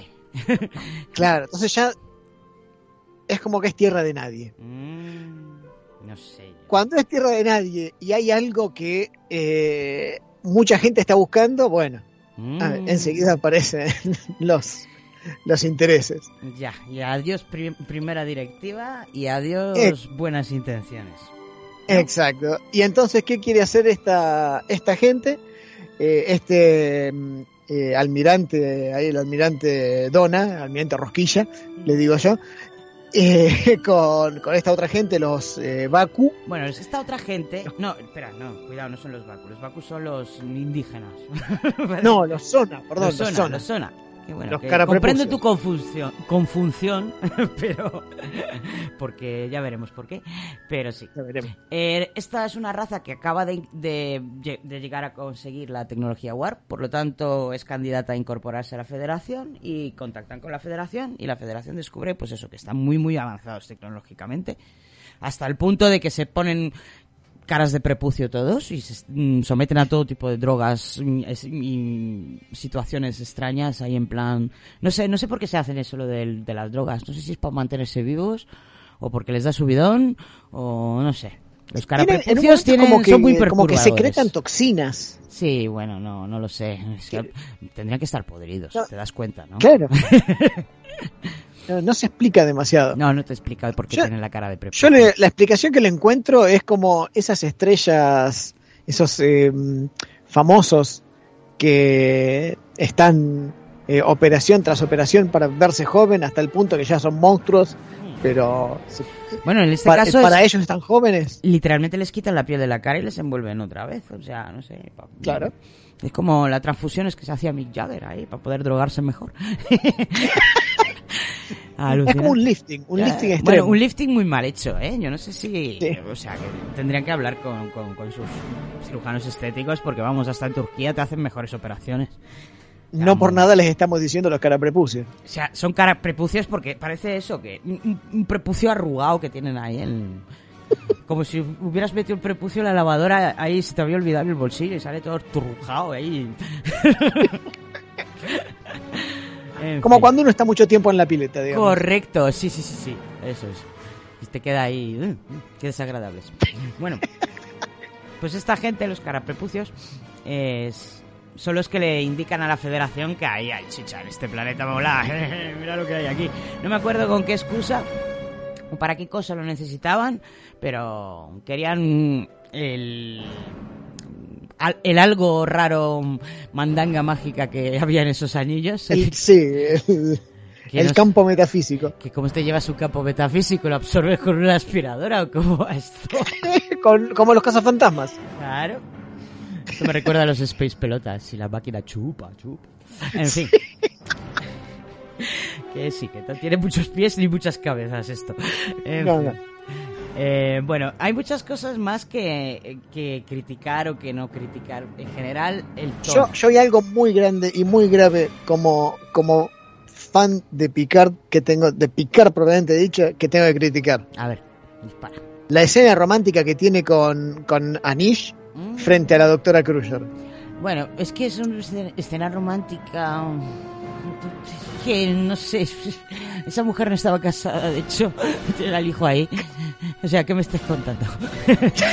O sea, a ver, que estaba el esposo, ¿eh? También. Bueno. A ver, el tema es que tiene una relación como de... mm, muy intensa, como de mucha confianza estos dos, pero tampoco yo creo que tuvieran una relación romántica o escena romántica.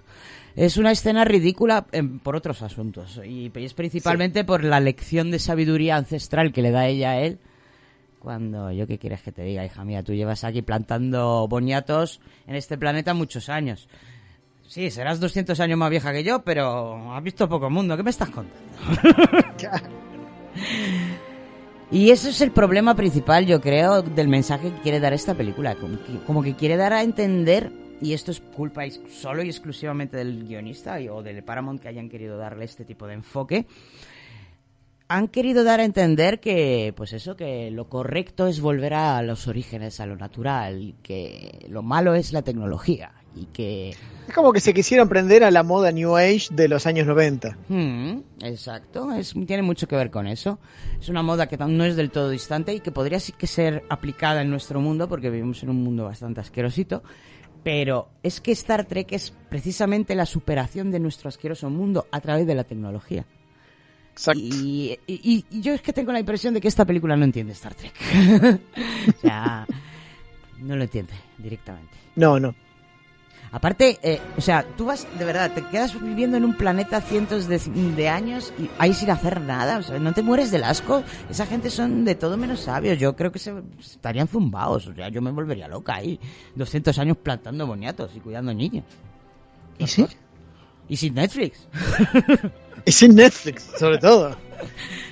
O sea, no- ¿Qué sé yo? Uno siempre por ahí dice, ah, dejo todo y me voy a vivir al medio de la montaña. Bueno, Pero sí, me voy a vivir al medio de la montaña con un, con un modem, un router, Mm, wifi Correcto. y, y mínimo una portátil. Y si No, es una portátil que ya te tenga... digo yo que tu vida es que- una vida normal, o sea, aunque te tienes ahí 50 años de tu vida, ya es algo, pues, no demasiado grave. Pero tú imagínate 500. Claro. Normal que, y voy a soltar el spoiler, normal que los carapollas se fueran. Claro. bueno. Bueno, porque eso es otra cosa para decir. Los Zona y los Baku son la misma gente. Exactamente. Ahí Los es donde Zona está la- se fueron. Para mí la insurrección del, del título está ahí. Esa es la insurrección. Y, por cierto, una insurrección que yo considero de lo más apropiada. O sea, apoyo la moción con toda violencia. y que considero completamente injusto el que se les castigara por ello. Otra cosa es que los carapollas, pues bueno, pues ya que se iban, tenían que haberse hecho la idea de que ya no iban a ser jóvenes y guapos para siempre. Pero se fueron. Yo prefiero vivir po- unos pocos años, pero conocer el mundo, ver cosas y hacer cosas que estar ahí metido en Hippilandia plantando cebollas. Claro. Una, una eternidad. Y si no, hay que hacerse menonita, irse a vivir ahí a, a las granjas y dejar que los, que los turistas nos tiren latas de cerveza por la cabeza. A ver, eh, que el ser humano no está hecho para, para vivir para siempre. O sea, el propio cerebro humano se acababa degradando. Esa gente, si so- somos fieles a la ciencia, habrían acabado todos con Alzheimer. Literalmente. Así que, yo qué sé. No sé, es una película que no me gusta. No me gusta por ningún lado. Ni el mensaje que quiere transmitir, ni las conclusiones. Al final, ¿qué? Los que valientemente se fueron y decidieron conocer el- algo más allá de, de Utopiland son los culpables, mueren. Y los Baku, pues nada, se quedan ahí haciendo el hippie. Guay, todo correcto. Pa- plantando nabos. No sé, ¿qué pasó con el dominio? ¿Qué pasa con los demás eh, oficiales de la federación que estaban metidos en el ajo? Porque no me creo que fuera el solo uno el, No. el interesado. No, no. ¿Qué pasa con todo esto? Pues pasa que, que se acabó la película. no, no pasa nada. Claro. Absolutamente nada. Y bueno, Y pues Picard en medio de una situación de guerra, porque ahí ya estaba, la, ha- hablan de, del, bueno, de la guerra del dominio en esta película ya directamente. De hecho, Worf los va, está en la película porque los fue a, los fue a visitar en medio de la guerra. Inexplicable también. Eh, bueno, Pero no eh, dominio, en ¿eh? medio de en medio de todo este contexto, Picard dice tengo 300 y pico de días de vacaciones acumulados y me los pienso tomar para venir a visitarlos. Mm, sí, claro. Es que es eso, es que es como, sí, ven aquí a, esta hermosa isla Ibiza, que aquí vale la pena estar. Hombre, Claro. no me creo yo que eso, que eso lo pueda decir Picar. Con lo que costó llevarle a Raíz a una semana. Claro. Hombre. En fin. Pues nada, eh, esa es esa película, no tiene más. O sea, mm, sí, podría valer como episodio largo, un episodio especial, pero no aporta Si fuera, absolutamente si fuera un nada episodio de la serie, yo lo, eh, me- lo tendría mejor conceptuado. Hmm, Sí, no aporta nada al canon. Y es que quizá estamos le- los trekkies demasiado acostumbrados a que las películas sean importantes. Y esto eh, es que parte la, la explicación de nuestra enorme decepción de esta novena y, y después también de la décima película. O sea, no Sí. nos aporta nada nuevo, no nos aporta nada interesante, no le sucede nada importante a ninguno de los personajes, ¿verdad? No, Creo, no. la- no. eh, Bueno, en la otra sí. en la, siguiente sí, sí. te- tenemos el fanservice, pero eh, en esta es que... No lo sé, ¿qué cojones pasa esta película? Uno Es no mira, la, no mira esta película y pasa, pasa lo mismo. Bien. Y ¿Y sabéis qué es lo más triste y más grave de todo? lo más triste y lo más grave es que yo estuve haciendo campaña para que acá se, se, se- se estrenara en cine. Algo más primordial que todo eso. lo más triste y grave de todo es que podía haber sido de otra forma. Y el primero que quería que fuera de otra forma era su director, nuestro querido Riker.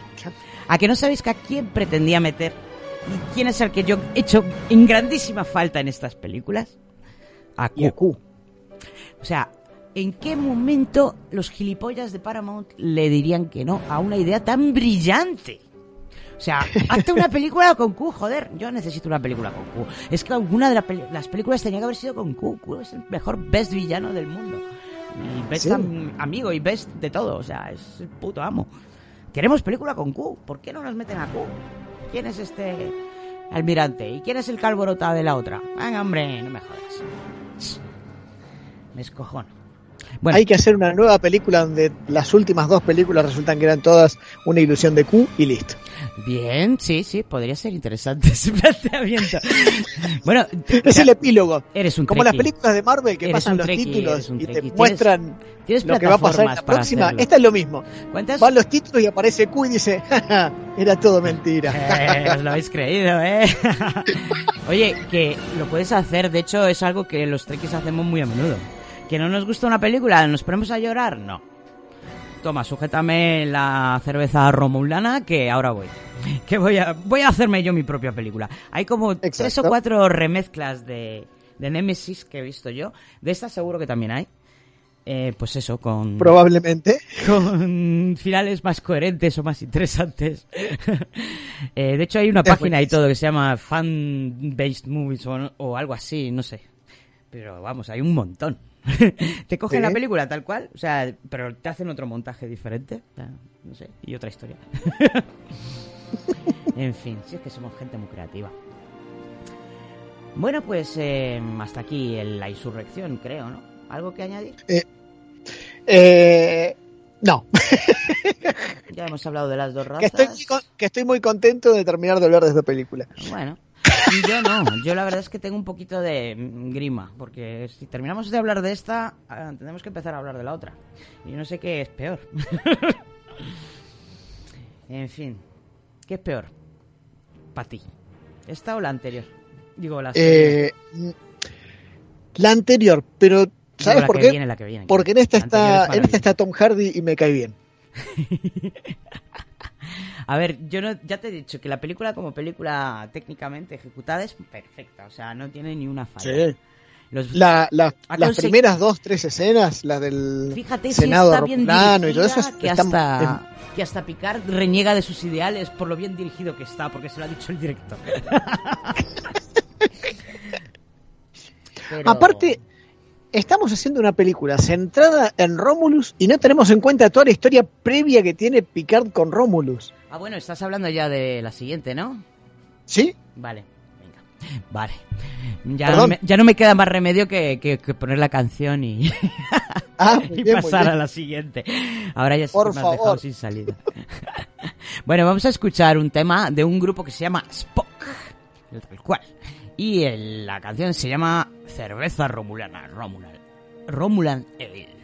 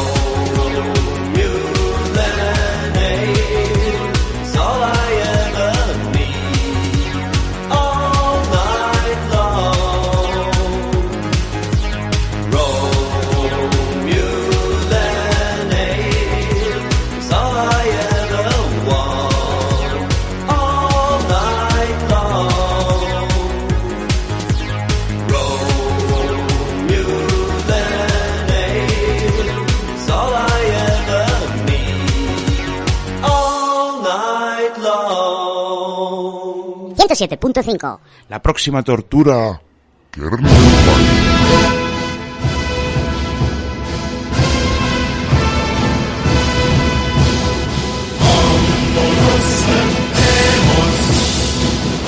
Bueno, bueno, vamos a necesitar mucha cerveza romulana para poder aguantar el trago de esta película. bueno, vale. Yo soy un poco hater, ya lo sabes, pero tú no eres tan crítico como yo. ¿Qué- qué- eh, ¿Empezamos con lo bueno? Eh... Ay, bueno. vale, venga, va. Bueno, no, no, no. Vamos a empezar con el concepto. sí, Hay el que decir concepto. que, que, em, desde lo bueno, eh, me- ayer la estuve viendo otra vez y me encontré con que los primeros planos de la, de la película dije, pero esto es buenísimo. No, Cuando no, eh, muestran olvídate el- de- toda la escena del, del Senado Romulano. Olvídate de... Técnicamente está muy bien. O sea, y Claro. A nivel argumentativo estaría bien si hubiera ido por el buen camino, pero es que no coge el buen camino.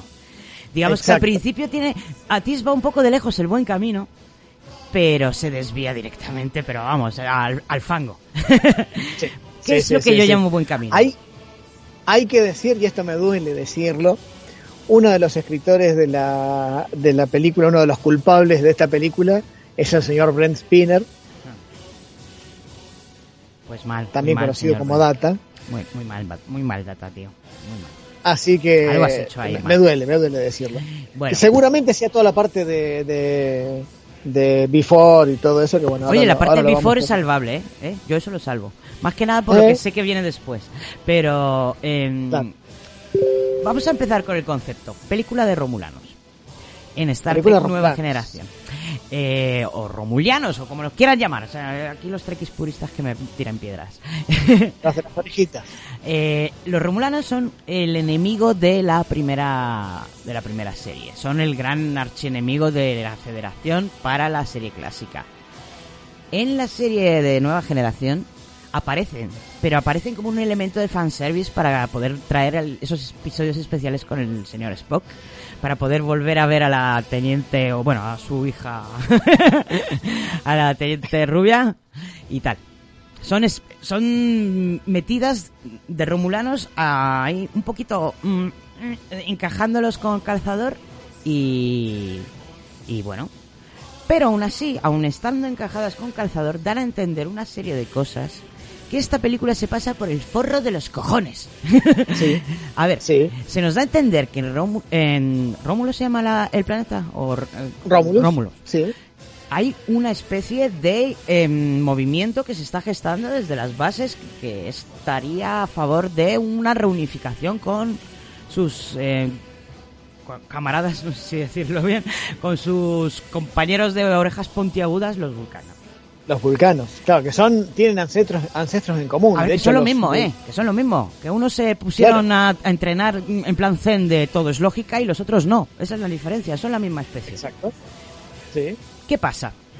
Que esto, esta película lo ignora completamente. ¿Dónde? Completamente. O sea, el buen camino estaba ahí en un principio. Yo al principio cuando vi la primera escena pensé lo mismo que tú. Digo, uy, esto lo van a coger el argumento de esos episodios con Spock y van a darle por fin el desarrollo que se merece. en ese caso habría estado justificadísima la película de Nemesis. Sí. Pero, Totalmente. ¿en qué mundo ideal pasa eso? ¿En qué mundo ideal? No, no. En ninguno. No, no, no. ¿Qué es lo que hacen? Pues una cosa que es que no tiene ni pies ni cabeza. Que es que ni, ni a Q se le habría ocurrido algo tan retorcidamente estúpido. hacen No, lo hacen primero- lo de, hacen lo de hacen- meter, meter familiar extraño aparecido de la nada. O sea, ¿te acuerdas cuando hablábamos de esos episodios de la última parte de Nuevas Generaciones en las que le aparecía un hermano a, a, a Worf, que si una hija le aparecía a la madre de Troy? ¿De la nada? Sí, sí, sí. Pues ahora le aparece Sí. a- aquí al señor Picard un clon de la nada. Un clon. Sí. Como si nada. Como si nada, pues un clon. Vale. Tenemos un clon de Picard. Que no se parece Acá- nada a Picard. En nada. No, no. Acá hay algo que tengo que decir. Eh, y es una teoría que viene de un, de un programa de radio de acá de Argentina que se llama La teoría de la pelada de Picard. Mm. Paso a explicarla brevemente, porque es una de las incoherencias de esta película. Si fuera esa la mayor Eh, incoherencia. No, no, no, es, es, es mínima de hecho.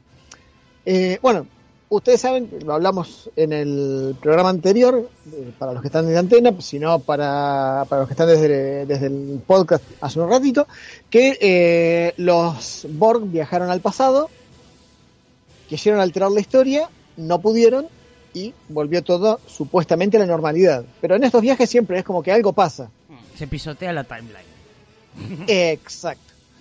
Bueno, hay un episodio de la nueva generación donde Picard muestra una foto de él, de hecho lo muestran a él de joven, cuando le clavan la puñalada y le reemplazan el corazón por el corazón artificial que, que él tiene, eh, donde Picard de joven tiene pelo. Claro, es que el Picard tiene pelo. Picard no es un tío que se afeita la cabeza, es que es calvo. Y por, claro. es por la edad. no pasa nada. Claro.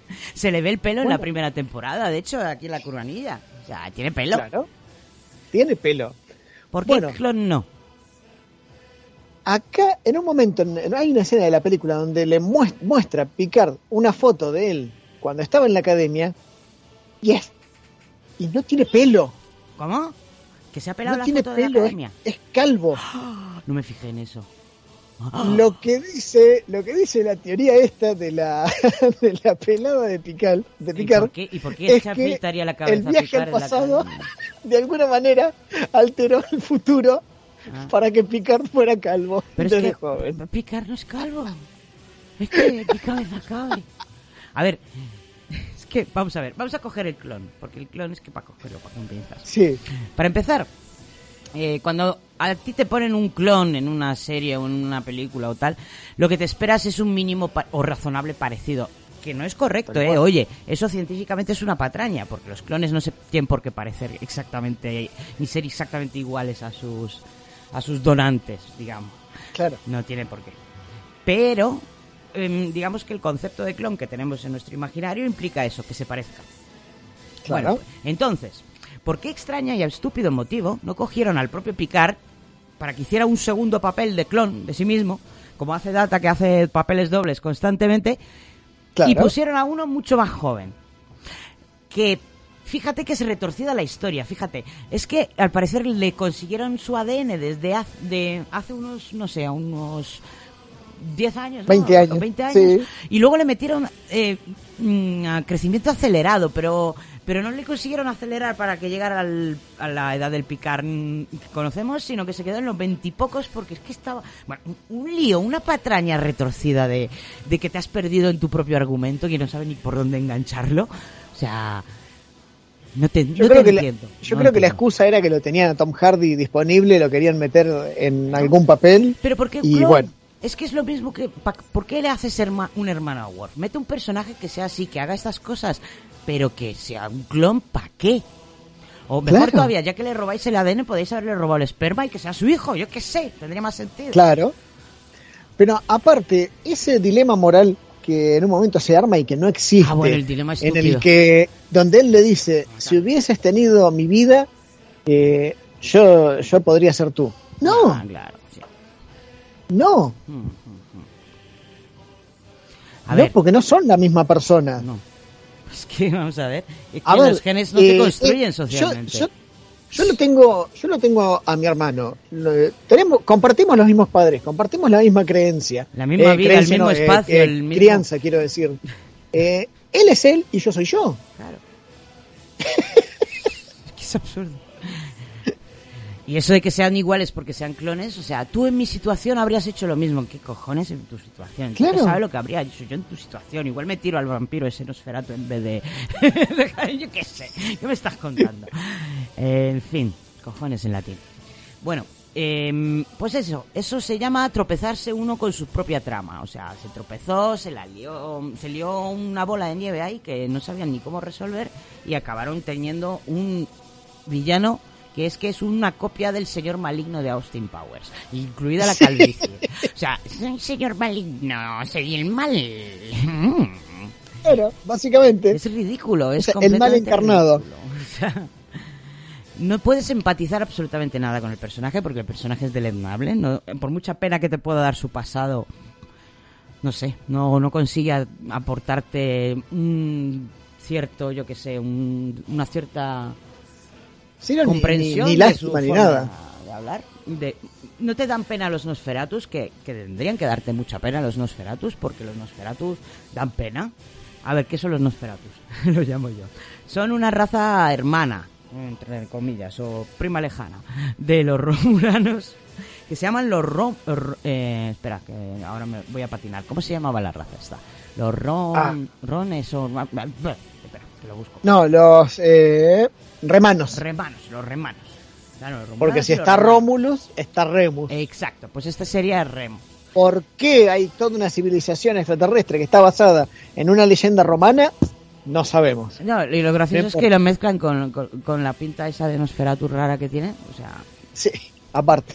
bueno, resulta que esta gente, que ya me explicarás tú cómo funciona esto, eh, en realidad son bazo de poderosos, porque fíjate, pueden, pueden comunicarse por telepatía, pueden, bueno, pueden hacerte prácticamente su marioneta. Y en vez de coger a los romulanos y decirles, oye, cabrones, eh, iros a tomar por culo, que yo soy aquí el rey de la noche, y te voy a chupar hasta la última gota de sangre, ¿qué es, qué es lo que hacen? Pues se dejan esclavizar y, y están ahí sacando cosas de las minas durante toda Claro. su existencia. O sea, eh, no, no encajan, no encajan para no, tiene, nada no tiene en- sentido. No, no tienen carácter de esclavo, no tienen mentalidad de esclavo y aún así nos cuentan que han sido esclavos durante no sé cuántos cientos de años. sí, siglos. Hasta que vino aquí el señor, eh, el señor maligno, Shinson. Shinson maligno, que Chinchón. malo, y, y dijo, pues mira, chavales, yo os ayudo, que aquí los calvos tenemos que estar unidos. y ya está, no sé. no le veo más sentido que ese. Bueno, eh, ¿qué es, ¿y de dónde sale este clon? A ver, cuéntame un poquito tú, que sabrás mejor esta parte, que yo la tengo un poco confusa. ¿Quién, Es que es quién- confusa. Eh, hubo en ¿De quién algún fue la genial idea de conseguir hacer un clon de Picard? Porque esto es, esto es muy romulano, sí. Eso sí es tragable. Sí. Es una conspiración Sí. muy, muy romulana. Los romulanos partamos de la base de que son una civilización que se basa en los, en los secretos, en las trampas, en las mentiras, siempre se los Sí, sí, representó es así. un complot, es un plot muy bueno, pero ¿qué pasa con Claro. muchacho? ¿Por qué, qué sale Bueno, mal? La idea era tener un clon de un capitán de la federación para en algún momento reemplazarlo por el original y conseguir todos los códigos de, de todas las naves y bueno, básicamente tener un infiltrado.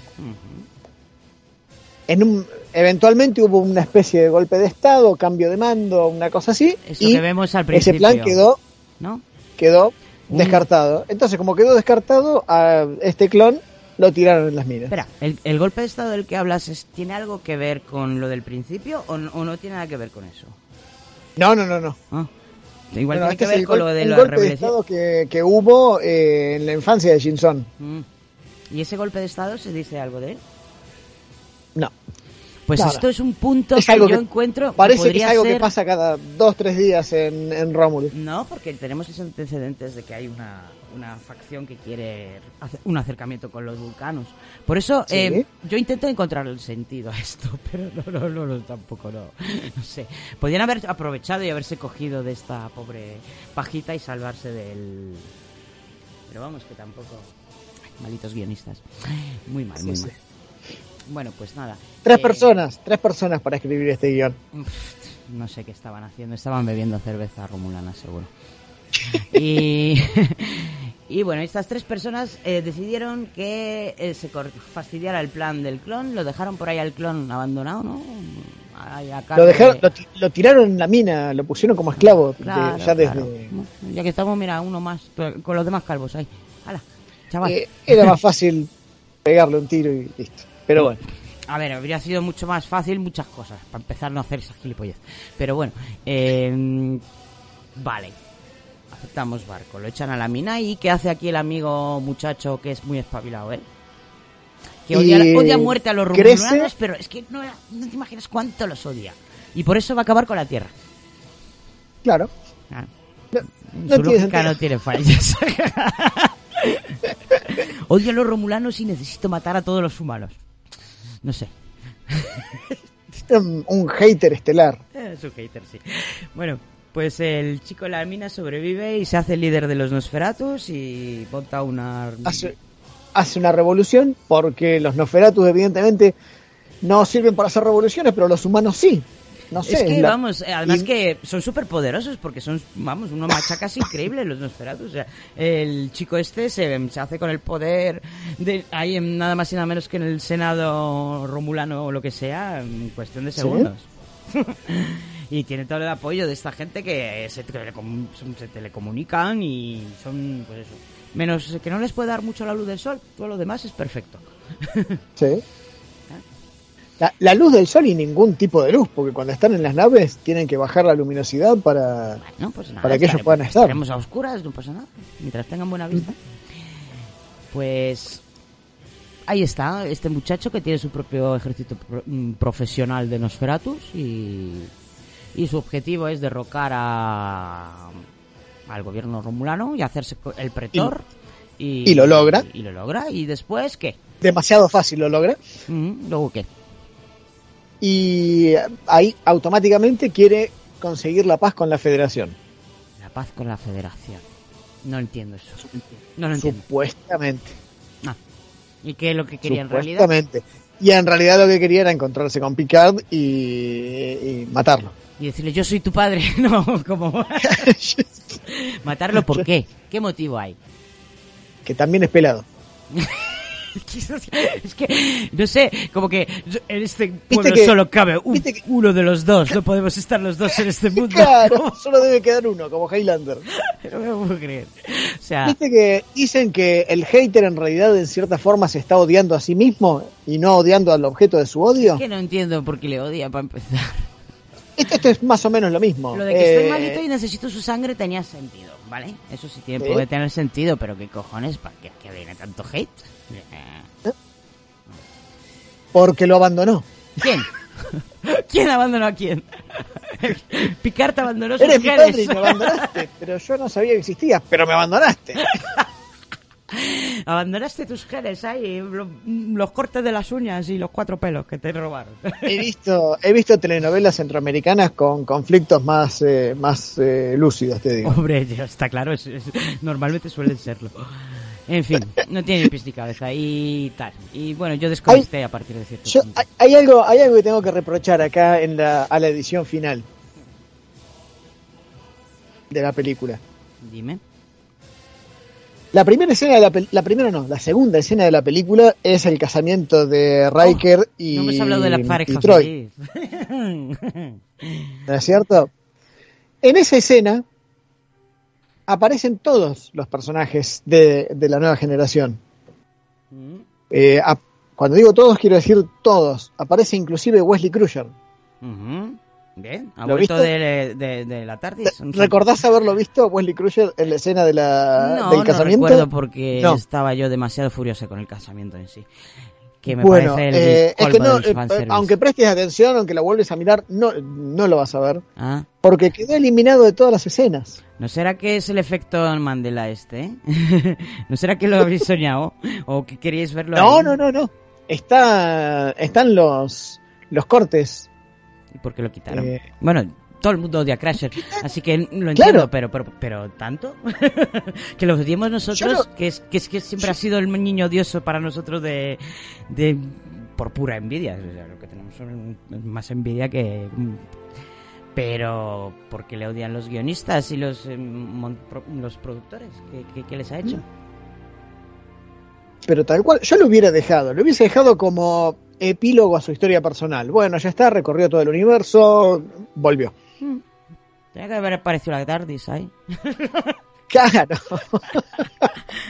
Todos sabemos que quedó compartido en, en un compañero del Doctor Who dentro del universo de. obviamente. O sea, no me cabe duda. Pero no sé por qué le quitaron, no, de verdad que no lo entiendo. Pero hay tantas cosas sin sentido en esta película que Sí. no más. Hay algo que quiero destacar, que bueno, esto es eh, que, que cuando lo vi dije, la primera vez que lo vi, yo no había visto Voyager, la primera vez que vi la película, no había visto Voyager y no me llamó la atención. La segunda vez que la vi, ya había visto Voyager y dije, ¡Ah, mirá, eh, aparece Janeway. No he visto Voyager. Así que ahora mismo me, me va a dar igual. No he llegado todavía. Es, es la almirante que le da la misión de viajar a la, de viajar a, a Romulus. Mm, complejo y complicado. Este y guionista sirve, no debería hacer y tanto sirve como sirve como epílogo a Voyager esa escena Mm. porque no es la capitana Janeway es la almirante Janeway Mm, Vale. Pues si es almirante seguro que es mala. claro probablemente Es mala persona, mala persona. Bueno, eh, pues nada. eh, en cuanto a la parte de la pareja feliz, eh, eso y que Riker se afeitara la barba son obviamente es peticiones de los fans. eso es un crimen Son peticiones de los fans. O sea, eh, digamos que llegaron a la, a la conclusión de que si se reunía un determinado número de cartas exigiendo a Riker que se afeitara y a la parejita que se casara, pues se lo harían y toma ya. Fanservice por la face. Porque a mí una de las cosas que más me gustaba de, de esta pareja en Star Trek es que no eran pareja. y que en ningún momento cayeron en el, en el vicio de ser pareja y en meter romance donde no, no, no cabe romance. Claro, era un romance medio extraño porque es lo que decís Eh, había sentimientos entre los dos Pero también había Pero- sentimiento por más gente, anda, que no había pasado, pasado gente exacto por ahí. era completamente abierta Mm. No sé, em, es como que, como que de repente no sabemos nada de, de, de esta pareja y de repente, pumba, se nos casan, no sé. Bueno, bueno, eh, sí, salían un, un poquito tontitos en, en la de First Contact, pero tampoco tanto, es que ver a Troy borracha pues, pone contento cualquiera. Pero vamos que no, no, no sé, no, no. Yo estoy convencida de que fue por darle el gusto a los fans y ya está. Tal cual. Bueno, Eh, hay otra otra cosa que eh, yo más que Shinson si, si hubiese escrito yo la película en todo caso te hubiese puesto un Picard del, del universo espejo bueno, sí, sería algo Creo que hubiese muy sido fácilmente re- resu- resultón. O sea, el universo espejo siempre estará ahí. Y picar con perilla tiene que estar muy guapo. Pero- tiene barba el Picard del universo espejo tiene barba Barba, no perilla. Barba, barba. Eh, no eh, eh, Perilla, ca- perilla. claro, candado Claro, eso es una perilla. Perilla. Eh, es, eh, está en los cómics. Hay un cómic que se está Es que es el, publicando actualmente que es la guerra. es el cliché eh, del universo espejo. Ahí todo el mundo va con perilla. En todas las parodias siempre les ves. Yo creo que hasta las mujeres van con perilla. Claro, ¿por qué no? ¿Por qué no? Bueno. Sí, es una, una salida fácil, pero vamos a ver, es que se me ocurren tantas cosas maravillosas que se podrían haber hecho para una última película, para un cierre con todos los personajes. Realmente recibimos el cierre de un único personaje, que es el que nos Sí. duele, y es un cierre, pues, bueno, sí. Pero vamos, que lo encajas detrás de cualquier otro argumento y te, te habría valido igual. O sea, ¿qué es lo que pasa con Data? Data se sacrifica para salvar a la Enterprise, para salvar a sus compañeros y muere. Algo, pues, muy estilo Spock. Sí, Y- sí, es de hecho, es la y es que eso lo puedes meter en cualquier, de- en cualquier película, en cualquier argumento. o sea, eso lo puedes hacer exactamente igual con cualquier argumento. Y la trama Sí. del, de lo que sería el androide B4 B4. Es interesante desde el punto de vista de que querían dar a entender que algo de data podía haberse quedado guardado en esa conciencia, en ese cuerpo. Por eso meten a B4, Exacto. no por otra cosa. Y bueno, y para hacer Sí, la gracia de del doppelganger, de- para salvar a Picard ahí haciendo el paripé de que soy B4 y tal. Bueno, B4, ¿por qué? No tenía qué demasiado está- sentido está- dentro de la trama. Bueno, porque está Eh, con dentro, de- dentro, del, plan, en realidad, dentro del plan de Shinson no tenía mucho sentido. Eh, coleccionaba cosas que le gustaban a Picard, yo qué sé. O sea, por ahí tenía unos calzoncillos y una, un libro de arqueología, seguro. También. Es fan de Picard total. Pues, em, Pues- pues eso. Em, muy triste lo de Data, pero bueno, es que Sí. ya solamente por eso ya odiaría, odio cualquier película. Cualquier película en la que muera Data yo la odiaría, odio por defecto. Pero encima si le metes un argumento de mierda, sea, Claro. ya es el colmo. Hay que rabia, destacar que en el funeral de Data última. brindan con un Chateau Picard. Fíjate. Da rabia que sea la última, o sea, esta película. Sí, Mm, es un. No solo, desaprovechamiento. no solo era la última, no solo fue la última película de Star Trek, sino que además era lo último que se hacía del universo de Star Trek, porque ya había terminado Enterprise también. Mm. Eh, con eso se daba cierre a, a la historia de a, a todo Star Trek, Hmm. que venía desde hacía es 15 ya- años emitiéndose ininterrumpidamente. Hmm. Entonces era luego- el cierre, cierre de Star Trek y con eso se terminaba. Pues muy mal cierre, macho. Muy malo. Sí. Pero bueno, sí, sí. gracias a los dioses o a los demonios, parece ser que alguien ha cogido lo poco que se podía salvar de esta película y ha montado otra nueva serie que, lo siento mucho, me gusta bastante, pero no es Star Trek. Han roto Star Trek, Dios mío. Han roto Star Trek en mil pedazos. Dale, dale tiempo, dale tiempo. No, creo que se vuelva positivo nunca. Bueno, estoy hablando de Picard, que como tenía muchas ganas de ver cómo se cómo se reinterpretaba dentro de, de esta nueva serie el final de Data y la importancia que tiene, porque había oído hablar de que Data iba a ser y su muerte iba a ser, pues eso, el centro de la trama o un marcador de la trama. Me vi el primer capítulo y la verdad tengo el corazón partido. o sea, qué angustia de capítulo, de verdad, qué, qué, qué desesperante, qué triste, qué... Todo, no sé, no es Star Trek, es otra cosa. Es una cosa muy interesante que me muero de ganas por continuar, pero no es Star Trek. No, no digo nada, no digo nada. Es que Star Trek me da buen rollo, o sea, a mí me, me- es- en mí tiene el efecto de una valeriana, me pone de buen humor, me pone contenta, me hace volver a creer que la humanidad tiene sentido y que merece ser salvada. Y eso rompe totalmente ese concepto. ¿Y si, te, y si te cuento que en la próxima temporada aparece Q, Mm, me va a hacer mucha gracia, pero sigo sin sigo sin demostrarme que la humanidad merezca ser salvada. básicamente. y, I- y Love con Q. ¿Por qué no hicieron una película con Q? Habría quedado también una película con Q. Sí, En fin. sí. Pues nada, vamos a ir terminando ya porque es eh, ya la hora de terminar esta, esta saga. Bueno, esta parte de la saga. Ya nos despedimos nosotros también de la nueva generación con todo el dolor de nuestro corazón. Aunque vamos a visitarla de vez en cuando cuando estemos en el espacio profundo 9. Qué horror lo del espacio profundo, ¿verdad? No puedo con el nombre. O sea, la traducción del Deep Space Nine no puedo con ella, no sé por qué. Es que cualquier traducción me parece ridícula. Claro. Pa- para mí es, es Deep Space Nine. Correcto. O Deep, Deep Space 9, si querés. ¿Qué? Espacio profundo 9. No sé. Suena a algo porno. sí, sí, básicamente. Eso, no sé. Aparte que si no traducimos Enterprise, ¿por qué traducimos Deep Space Nine? ¿Mm? Claro. ¿Eh? Viaje a las estrellas. Eh, empresa. en fin, catetitos, catetitos que somos. Pues nada, os dejamos ya hasta la semana que viene, que supongo que, bueno, hasta el programa que viene que ya empezaremos a entrar en, en el ambiente de Halloween y de la oscuridad de este mes de octubre, porque vamos a dedicarnos un poco a los crímenes reales o paranormales relacionados con el caso Warner, Warren, de la familia Warren, el Museo de Terror Warren y todo lo que tenga que ver con The Conjuring. Algo, algo muy Warren. Algo muy Warren, sí. muy Warren todo. muy, muy Warren.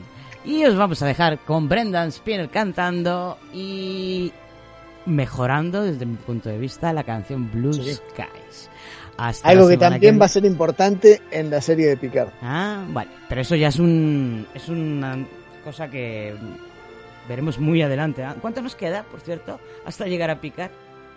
DS9, eh, después nos queda D- DS9, eh, Enterprise, Voyager, las películas Queda un montón. de, de Abrams y después viene Discovery. Cinco programas más Queda antes de, No, de y Picard. Alguno habrá doble. Alguno habrá doble de esos. Bueno, pues queda mucho para eso. Se- eh, Y a como no nos apuremos, vamos a tener como 10 más, porque están sacando series a cada rato. Eso es bueno, ¿no? Sí, Hay que hablar. hablar de Lower Decks. Este año se estrenan dos. Ahora este- en estos días se estrenan dos. Bueno, no me voy a quejar por eso. pues nada, hasta aquí hemos llegado, niños y niñas. Os dejamos hasta la semana que viene y sed muy buenos, sed muy productivos, salvad el país y... ¿Qué estoy diciendo? Engage. Engage. hasta la semana que viene. Chao, chao. Shining so bright, never saw things going so right. Noticing the days hurrying by. When you're in love, my how they fly. Oh, blue skies, smiling